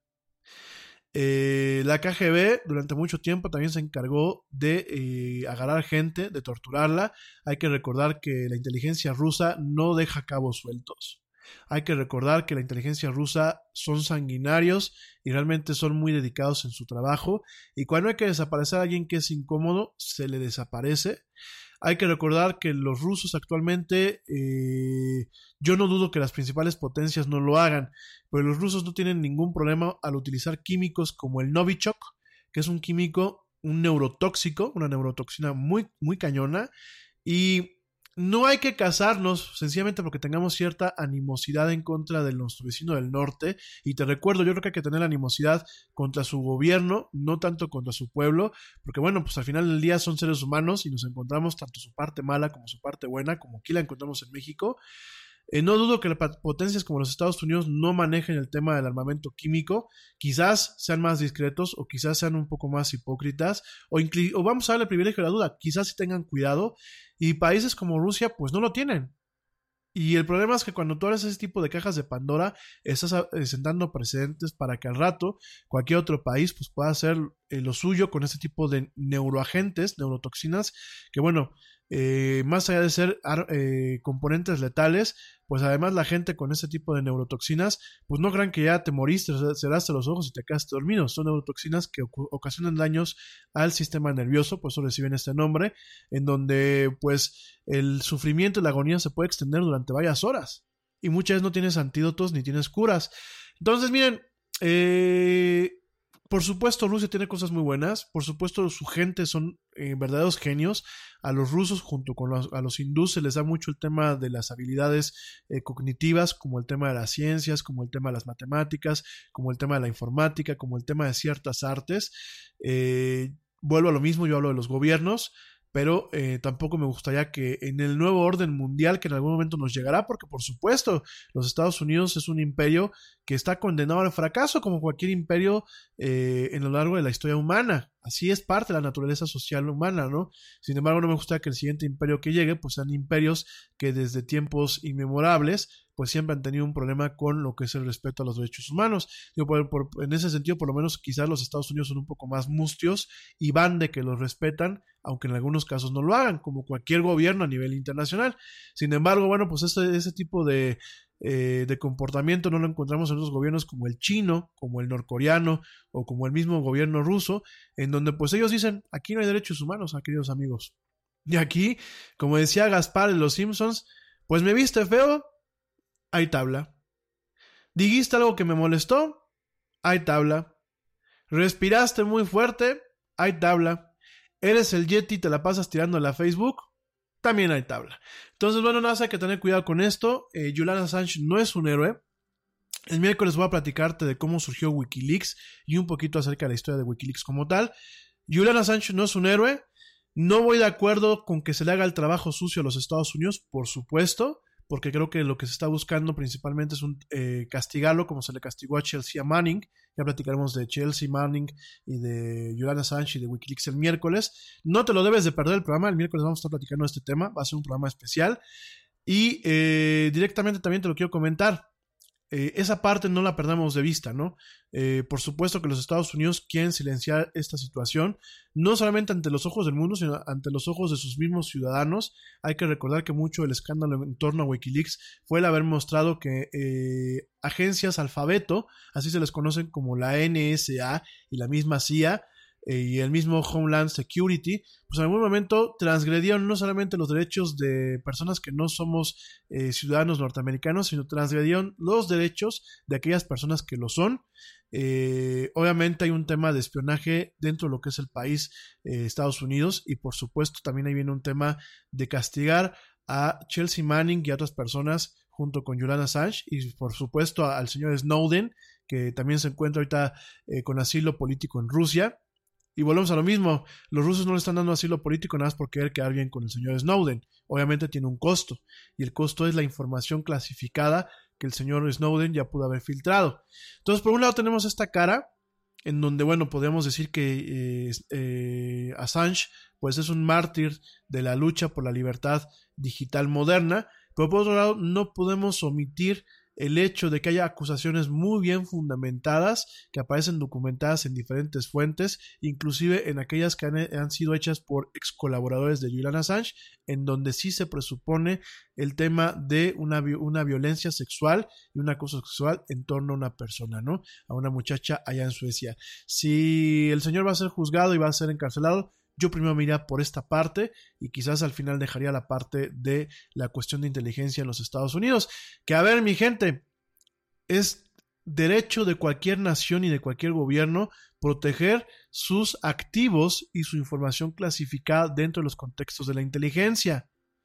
Si bien la causa eh, o digámoslo así, la información que se filtró es una causa que en sí misma es una, un medio para encontrar lo que es la verdad y de alguna forma buscar la libertad, sobre todo para la gente que vive en Estados Unidos, de la libertad de tener una privacidad que bueno, pues no hace falta que ellos la tengan. Últimamente, como lo hemos venido platicando también en el Yeti, hemos renunciamos constantemente día con día a lo que es nuestra privacidad, no solamente haciendo uso de las plataformas digitales como muchas veces lo hacemos, sino haciendo uso, por ejemplo, de plataformas como el comercio electrónico, haciendo uso de plataformas gubernamentales, haciendo uso de plataformas eh, digitales, por ejemplo, de banca electrónica. Ahí mismo vamos dejando un poco de nuestra privacidad, ¿no? Y vamos dejando un poco de lo que es nuestra huella o nuestra sombra digital.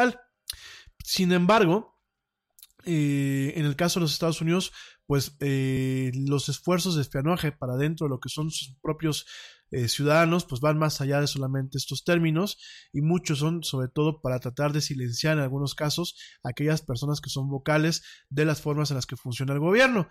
Esto no lo podemos dejar a un lado. Por supuesto que no. Y por supuesto, eh, podemos seguir aspirando a que sigan habiendo organismos y personas que sigan revelando esta información. Sin embargo, todos los estados, como parte de lo que es su, entramado y que vienen muchas o que emanan directamente las cartas magnas o de las constituciones, todos los estados tienen el derecho y la obligación de salvaguardar esta información. Entonces también hay que entender que pues el, gobierno de los Estados Unidos está cumpliendo con la función para la que está construida. El día de mañana podemos encontrar a lo mejor documentos eh, del CISEN que de alguna forma pongan a nuestros gobiernos aquí en México o en otros países en evidencia, por supuesto, pero el gobierno tendrá... Nada es más importante que la salud de tu familia, y hoy todos buscamos un sistema inmunológico fuerte y una mejor nutrición. Es por eso que los huevos Egglands Best te brindan más a ti y a tu familia. En comparación con los huevos ordinarios, Egglands Best te ofrece 6 veces más vitamina D y 10 veces más vitamina E, además de muchos otros nutrientes importantes, junto con ese sabor delicioso y fresco de la granja que a ti y a tu familia les encanta. Todos queremos lo mejor para nuestras familias, entonces, ¿por qué no los mejores huevos? Solo Egglands Best. Mejor sabor, mejor nutrición mejores huevos. Te preocupas por la salud de tu familia y hoy un sistema inmunológico fuerte y una mejor nutrición son más importantes que nunca. Es por eso que los huevos Egglands Best te brindan más a ti y a tu familia. En comparación con los huevos ordinarios, Egglands Best te ofrece 6 veces más vitamina D y 10 veces más vitamina E, además de muchos otros nutrientes importantes, junto con ese delicioso sabor fresco de granja que a ti y tu familia les encanta. No son tiempos ordinarios, entonces, ¿por qué darle a tu familia huevos ordinarios? Solo Egglands Best. Mejor sabor, mejor nutrición mejores huevos. La obligación por ser gobierno, aunque no nos parezca, de tratar de restringir o tratar de minimizar el daño que este tipo de información pueda ocasionar en las instituciones. Aquí tenemos que hacer un parteaguas, queridos amigos. Me voy a ir ahorita rápidamente un corte, ya prácticamente el último corte. Ya, ya estamos muy cortitos de tiempo. Pero déjame hacer un parteaguas.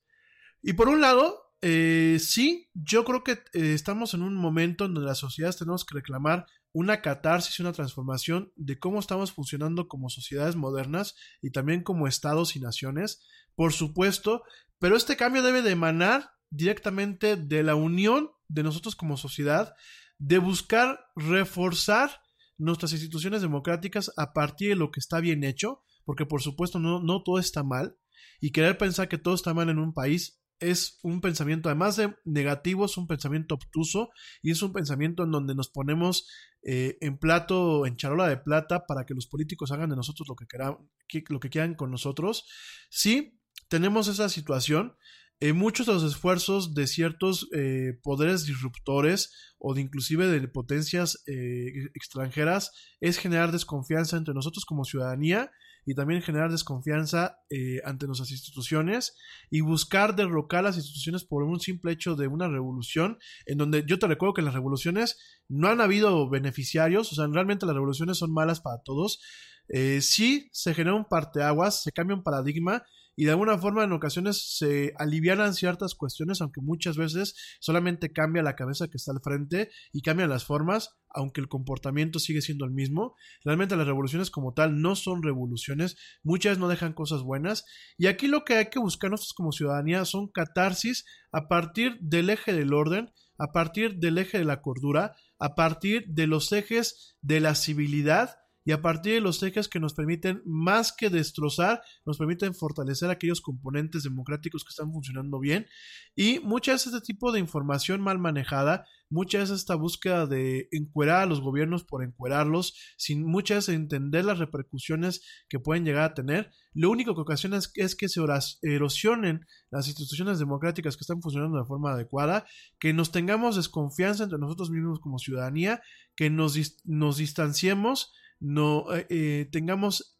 eh, entornos totalmente disruptivos y realmente al final del día cambian las cabezas, pero no cambian las formas ni cambien la represión, ni cambien la calidad de vida, ni, ni exista una catarsis transformacional. Yo estoy diciendo aquí un pleonasmo porque catarsis requiere una transformación, sino, bueno, realmente una catarsis a profundidad que realmente nos permita en algún momento evolucionar como sociedades. Sí, Wikileaks en su momento fue algo bueno, ya no lo es. El señor Julian Assange no es un mártir, lo vamos a platicar con más detalle el miércoles. Es una persona con muchos puntos oscuros. Es una persona que en sus últimos años dentro de la embajada de Ecuador, pues directamente mordió la mano de la persona que le estaba dando el asilo. Empezó a espiar a Ecuador. Empezó a, a generar conflictos dentro de lo que es la embajada. Era una persona que perdió eh, sus hábitos de higiene, era una persona que se empezó a volver muy problemática para lo que es directamente eh, el Estado ecuatoriano. Digo, ya Ecuador de por sí ya tiene problemas y tiene dolores de cabeza, pues el tener al señor Yolanda Sánchez ocasionando broncas desde su reclusión en, este, en esta embajada ya le ocasionaba problemas. Eh, me dicen por aquí que qué pasó con el gatito de Assange. ¿Qué pasó con el gatito de Assange? Por supuesto, este gatito tan emblemático con su corbata y que bueno, pues era, era en sí mismo una, una, una revelación y creo que yo creo que yo creo que era más querido que, que el mismo Assange, ¿no? No sé qué, tú qué opinas. Eh, ¿Qué pasó con el gatito de Assange? Pues por ahí hay varias teorías. Eh, parece ser que pues no fue arrestado. Eh, parece ser que no, el gatito de Assange no tenía ningún, este, ningún crimen ni ninguna imputación. Eh, de acuerdo a un, último comunicado por parte de lo que es la Embajada de Ecuador, pues aparentemente al gatito como tal no le pasó nada. No se encuentra por ninguna parte el gatito de Assange, pero al, parecer, bueno, pues fue rescatado. Dicen las malas lenguas que ya vive en un mejor lugar, con todo y que, bueno, pues al gatito lo tenían, de, pues lo querían bien, aparentemente, por lo que dicen este, aquí algunos comunicados, lo querían bien en la embajada. Era, pues él sí era un inquilino agradable, eh, saludos a mi primo que ya está por aquí conectado. Sí, yo también odio el, cambio de horario, la verdad es que ha sido muy incómodo. Eh, las teorías que se tienen acerca del destino del gatito de Assange son varias. Este gato de la embajada o el Embassy Cat, como se le conoce directamente en sus cuentas de Twitter y de Instagram. Por supuesto, este Embassy Cat, pues es un juego de relaciones públicas por parte de Wikileaks eh, en este caso, de acuerdo a, un artículo de, New Yorker, esta publicación de eh, esta, importante editorial que es Condé Nast, pues directamente comentan de que Assange hizo una historia o creó una historia acerca de eh, este gato. Dicen que sus hijos se lo regalaron. y que bueno, pues fue un regalo para que no estuviese solo. Las versiones son diferentes. Realmente lo que es Wikileaks lo utilizó como un icono, un icono en donde si tú no simpatizabas con Assange, porque a lo mejor lo conocías en persona, porque a lo mejor la persona te parecía un tanto repugnante, eh, directamente, bueno, pues simpatizabas con el gato. Este, este gato que te recuerdo portaba su, su cuello de camisa y su corbata, un gato muy, muy, muy británico. Y bueno, directamente Wikileaks eh, vendió diferentes tazas, diferente merchandising del Embassy Cat, de este gato de la embajada, tazas, playeras, stickers, llaveros. Eh, pero bueno, realmente eh, era una figura, un argot mediático, una forma de manejar lo que son las relaciones públicas y la imagen de Wikileaks. Y bueno, pues directamente eh, Wikileaks comenta en un tweet que el gato fue rescatado en octubre. Esto, bueno, pues directamente junto con un video del gato viendo el arresto de Assange en televisión. Y bueno, eh, las teorías que se tienen es que una de, una de varias es que el gato de la embajada, este Cat, está con la familia de Joanna Assange. Otra es que el gato fue enviado pues a un, a un refugio para animales. Otros dicen que bueno, pues directamente que el gato salió y mucho y se encuentra escondido. Eh, realmente, bueno, algunos están bromeando con, con el sentido de que pues al gato se le busca porque es un testigo potencial en contra de Julian Assange y sus crímenes. Y bueno, pues dicen que directamente eh, hay gente que está aplicando la del gato de Schrödinger, en donde dice que el gato simultáneamente está con la familia de Assange en un, en un este, en un, eh, perdónenme, en un este refugio escondido y simultáneamente muerto, ¿no? Ya no es el gato de la embajada, sino es el gato de Wiki Schrödinger. Entonces, bueno, pues así está, el tema con el gato de, Assange. Y bueno, este arresto, eh, el arresto yo creo que es necesario. Eh, no me gustaría que cumpliera quizás las penas en los Estados Unidos. Me gustaría que realmente, si se le encuentra culpable, culpa, eh, cumpla sus penas en Suecia, directamente por los crímenes que creo que me parece son más graves, los crímenes de eh, violaciones y de acoso sexual. Hay evidencias, hay evidencias hasta en correos electrónicos. eh, existen los, los, los recursos para realmente darnos cuenta de que, pues sí, el señor se le pasó la mano con algunas muchachas.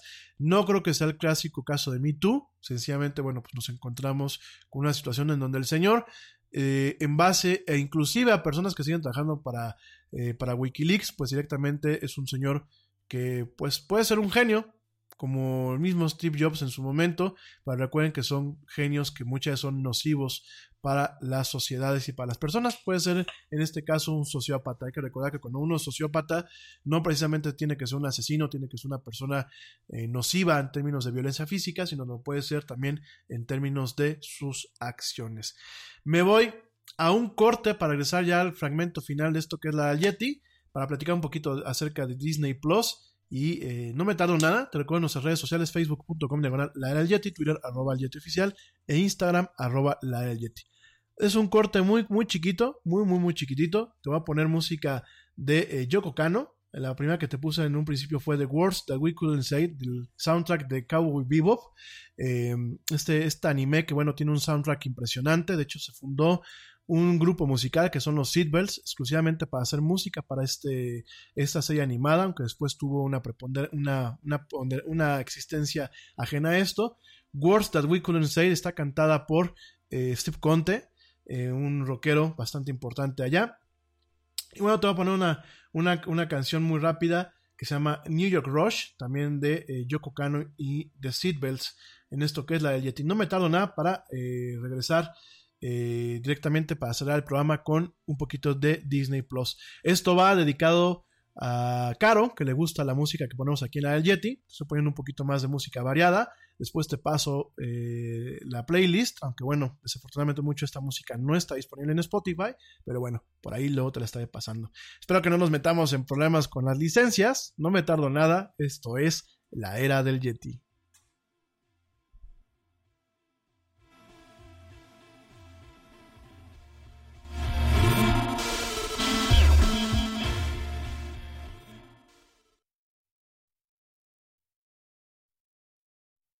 Yo, check this out.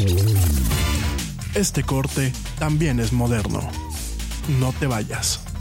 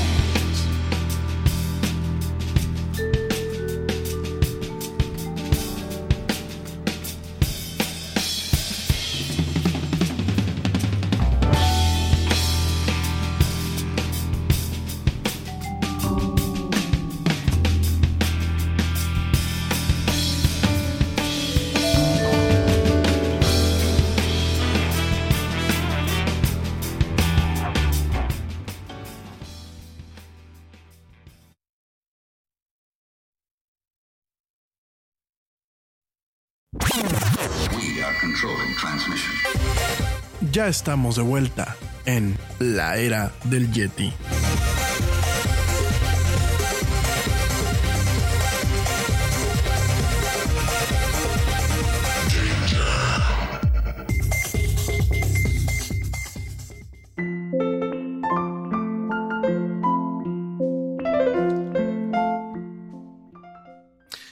De vuelta en esto que es el último pedacito de hoy lunes, la era del Yeti.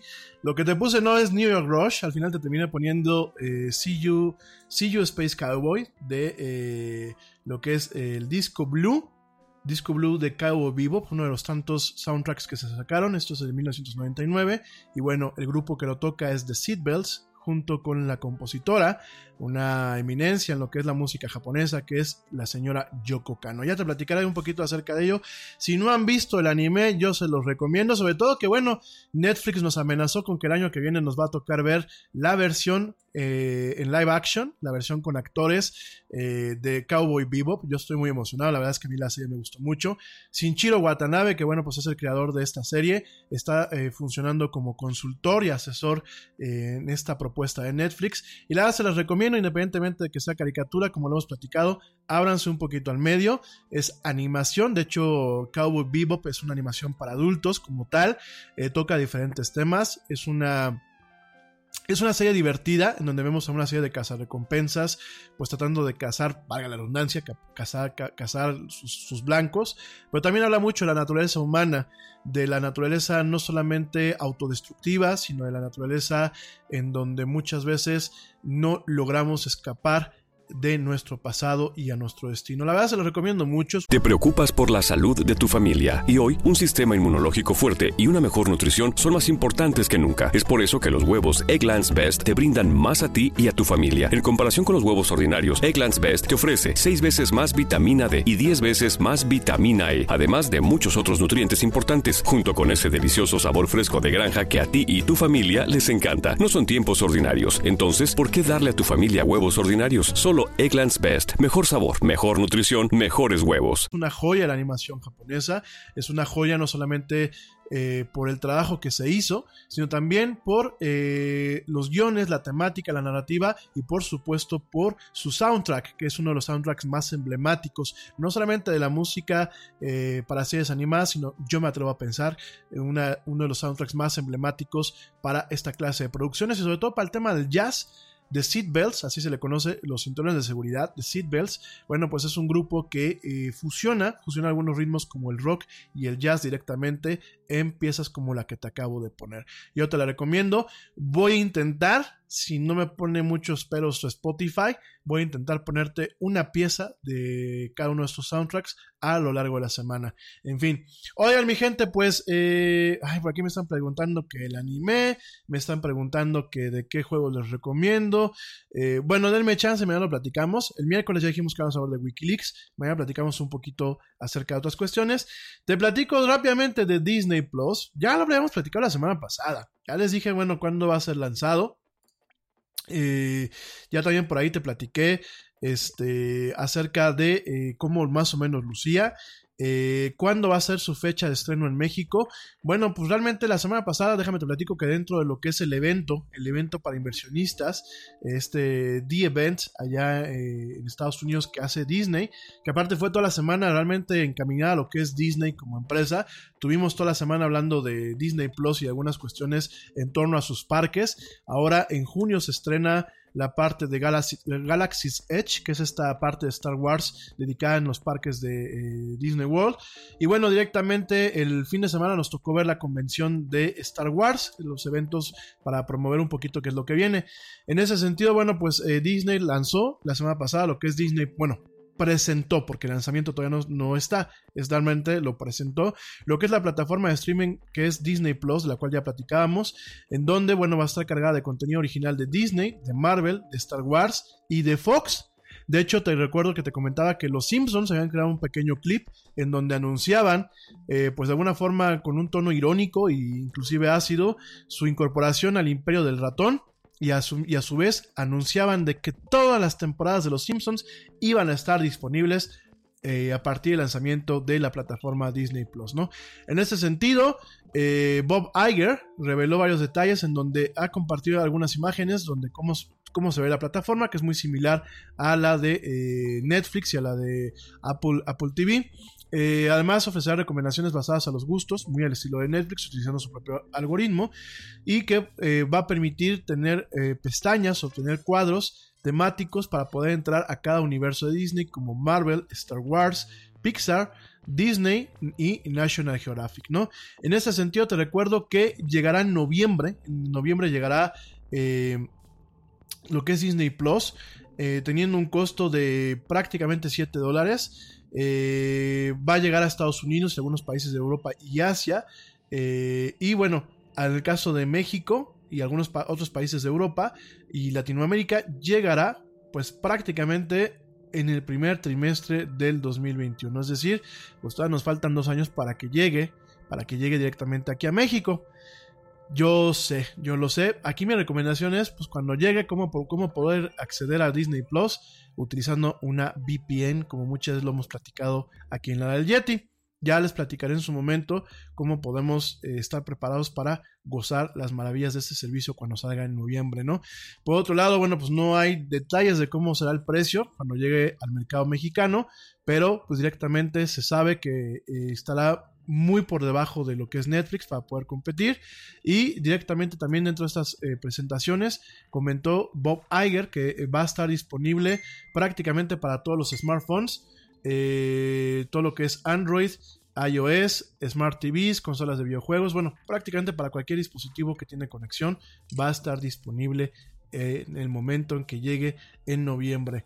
Al respecto también Bob Iger comentó eh, además del, costo y todo, comentó que durante el primer año de esta plataforma vamos a tener disponibles eh, cerca de 25 series nuevas originales, 10 películas y especiales, 7500 series y capítulos pasados y este, bueno, pues diferentes, diferentes contenidos que eh, van a estar disponibles. Entre ellos, déjame te platico que ya, ya vimos algunos cortos que se fugaron por ahí del evento, del evento del fin de semana de Star Wars.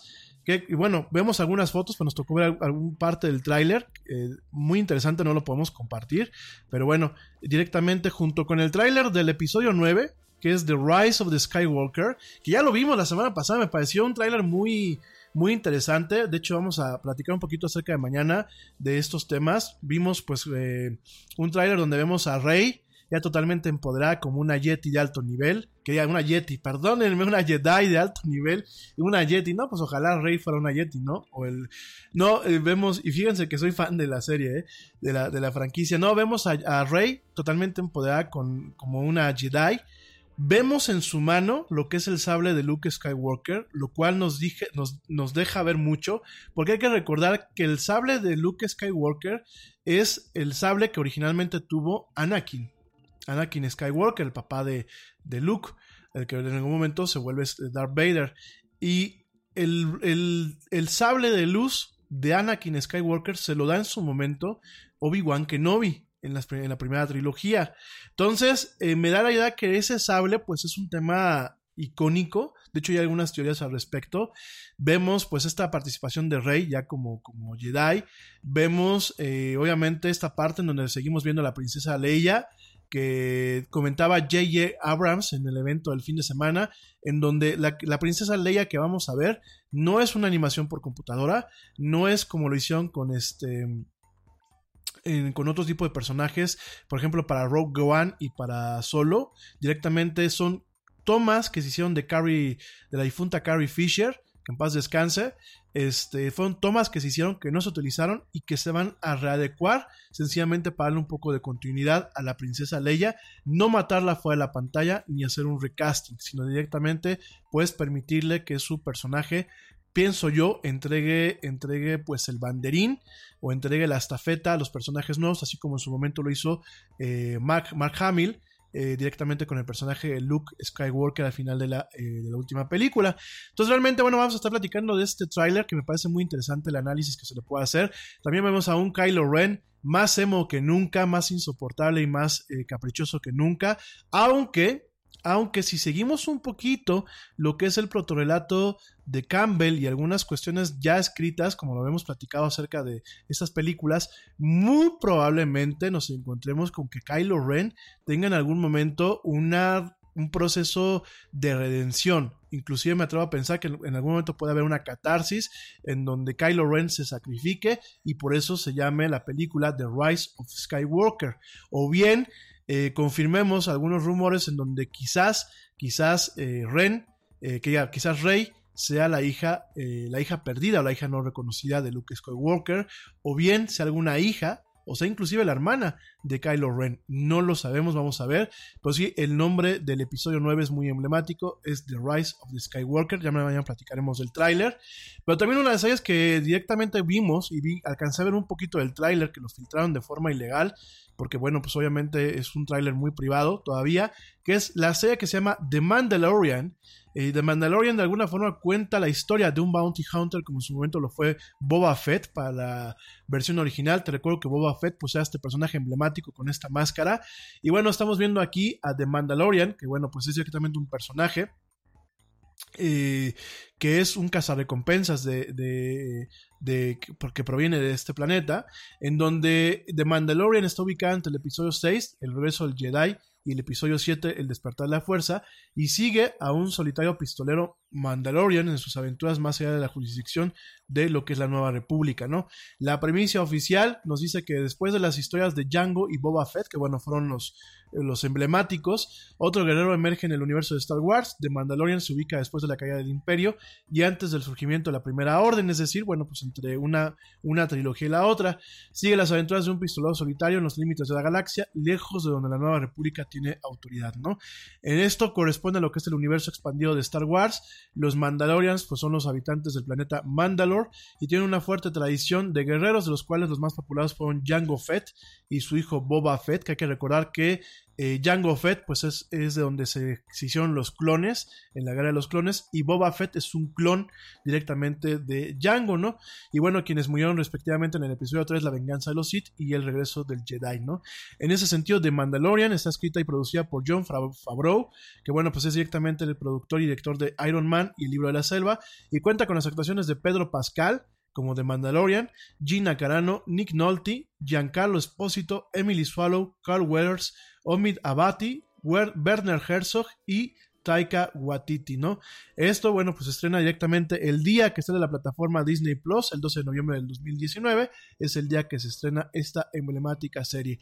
Y ya para terminar de hablar de Star Wars, déjame te digo que además de las películas, además de la serie, y además de, eh, este, bueno, pues de todo este universo extendido y la forma en la que Disney pues va a seguir eh, ordeñando a la vaca a la vaca gorda, que pues directamente es eh, el universo de Star Wars. Déjame te comento que también se va a lanzar un juego, un juego que se llama eh, Jedi, eh, Star Wars Jedi Fallen Order, en donde directamente se nos presenta un nuevo personaje, un nuevo Jedi, que en este caso se le conoce como Cal Kestis. Y bueno, en Fallen Order, que es un juego donde tú vas a poder controlar a Cal Kestis para tratar de, de escapar de lo que es eh, directamente los, los eh, The Porsche Troopers, que son un tipo de, de, tropas del nuevo, del nuevo orden o de eh, lo que es el imperio en aquel entonces, en donde van a tratar de cazarlo y tú tendrás que combatirlo y tendrás que escapar de ellos. Te recuerdo que, bueno, al final de la primera trilogía de Star Wars, en The Revenge of the Sith, vemos que se ejecuta una orden, que es la Orden 66, en donde se les ordena a todos los soldados a todos los clones, pues de alguna forma acabar con los Jedi y prácticamente exterminan a la Orden Jedi, ¿no? En ese sentido, Cal Kestis, pues bueno, escapa, logra escapar de esta orden, logra mantenerse de alguna forma con un perfil bajo hasta que en un planeta, en un planeta que no conocemos, que ya nos va a tocar verlo, directamente se muestra, se descara que pues es un usuario de la fuerza y empiezan a perseguirlos lo que son estos Push Troopers junto con algo que se le conoce como la segunda hermana o The Second Sister, que bueno, pues es una cazadora del imperio en torno a estos tipos de Jedi, ¿no? Entonces es un juego bastante interesante, tiene una, eh, una animación muy, muy interesante. Este juego se va a lanzar en noviembre durante el lanzamiento de todo lo que es el entorno de Star Wars y eh, justo para el preámbulo de lo que es directamente el estreno de la última película de la saga eh, de Star Wars en diciembre.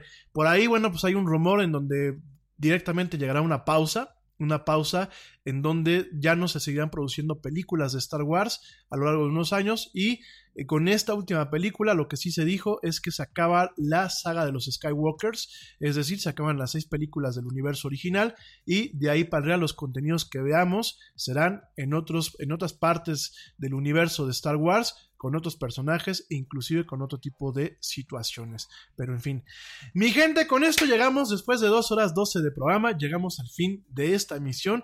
Mil, mil gracias por acompañarme. Gracias por eh, hacernos pues, muy agradable esta tarde, esta tarde de lunes, directamente en esta emisión. Saludos a mi estimado Alejandro Gaitán, que también me está escuchando. Saludos a mi querida hermanita Gina, que me está escuchando en el parque. Te mando un, beso y un abrazo mi querida Gina. También le mando eh, un fuerte abrazo a mi amiga prima, prima Díaz, que espero que me esté escuchando. También a mi amigo Yadir Kopka. Eh, bueno, a la gente que me escucha en general, a Lau, que espero me esté escuchando, espero que ya sigas mejor. Eh, por ahí también, pues saludos rápidamente y voy a ser muy, muy, muy, muy, muy, muy, muy, muy, muy, muy sumamente breve. Rápidamente saludos aquí a unas personas que me mandaron rápidamente algunos mensajes en el transcurso del programa. Permítanme que estoy aquí jalando lo que es la página de, de Messenger, que la tenemos aquí en la pantalla. Eh, rápidamente, bueno, pues saludos. Eh, Saludos a Guillermo López, saludos a Juan, Juan Santana Calderón, a Fernanda Pelayo, a Luis Cienfuegos, a Pedro Reyes, a Carlos Gossenheim, eh, saludos a Antonio Luna, a Leonardo Castillo, a Pablo Navarrete, a Pablo Valverde, saludos a Pablo Valverde, Javier Medina, Manuel eh, Toledo y por último a Antonio Montana. Gracias, gracias por escucharme, gracias por sus mensajes, gracias por sus comentarios. Ya me voy. Pero mañana, mañana nos seguimos escuchando en punto. Espero yo que sí, mañana sí entremos en punto.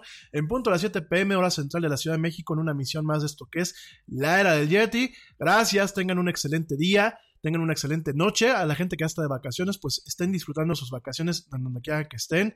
Pásenla rico, disfruten esa semana, no peleen, gocen la padre. A la gente que nos tocó trabajar, bueno, pues espero que nos sea leve estos lunes, martes y miércoles. Que tengamos una excelente semana corta, que realmente todo sea productivo, que todo nos salga bien. A la gente que me está escuchando en diferido, bueno, pues espero que tengan un excelente y maravilloso día allá donde quiera que me escuchen. Gracias, nos escuchamos mañana. Pásenla bien, pórtense mal, cuídense bien. Si se portan muy mal, me invitan. Cumpleañeros y cumpleañeras que, se, que cumplen años en estos días, por favor, invítenme. Vamos a celebrar. En fin, pasen una excelente noche o pasen un excelente día. Yo soy Rami Loaiza, esto fue La del Yeti. Y como dice el tío Yeti, vámonos. ¿Por qué? Pues porque ya nos vieron. Nos escuchamos el día de mañana.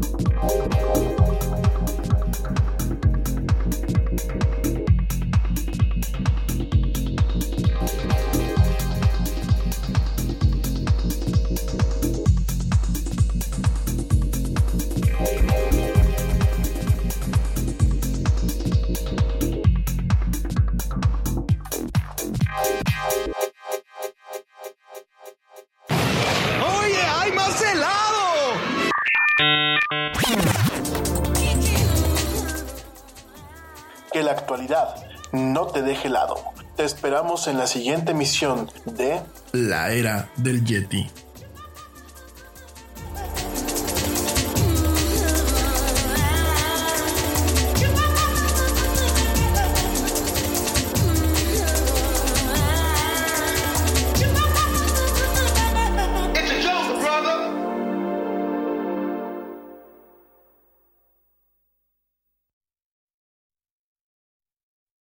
What you doing?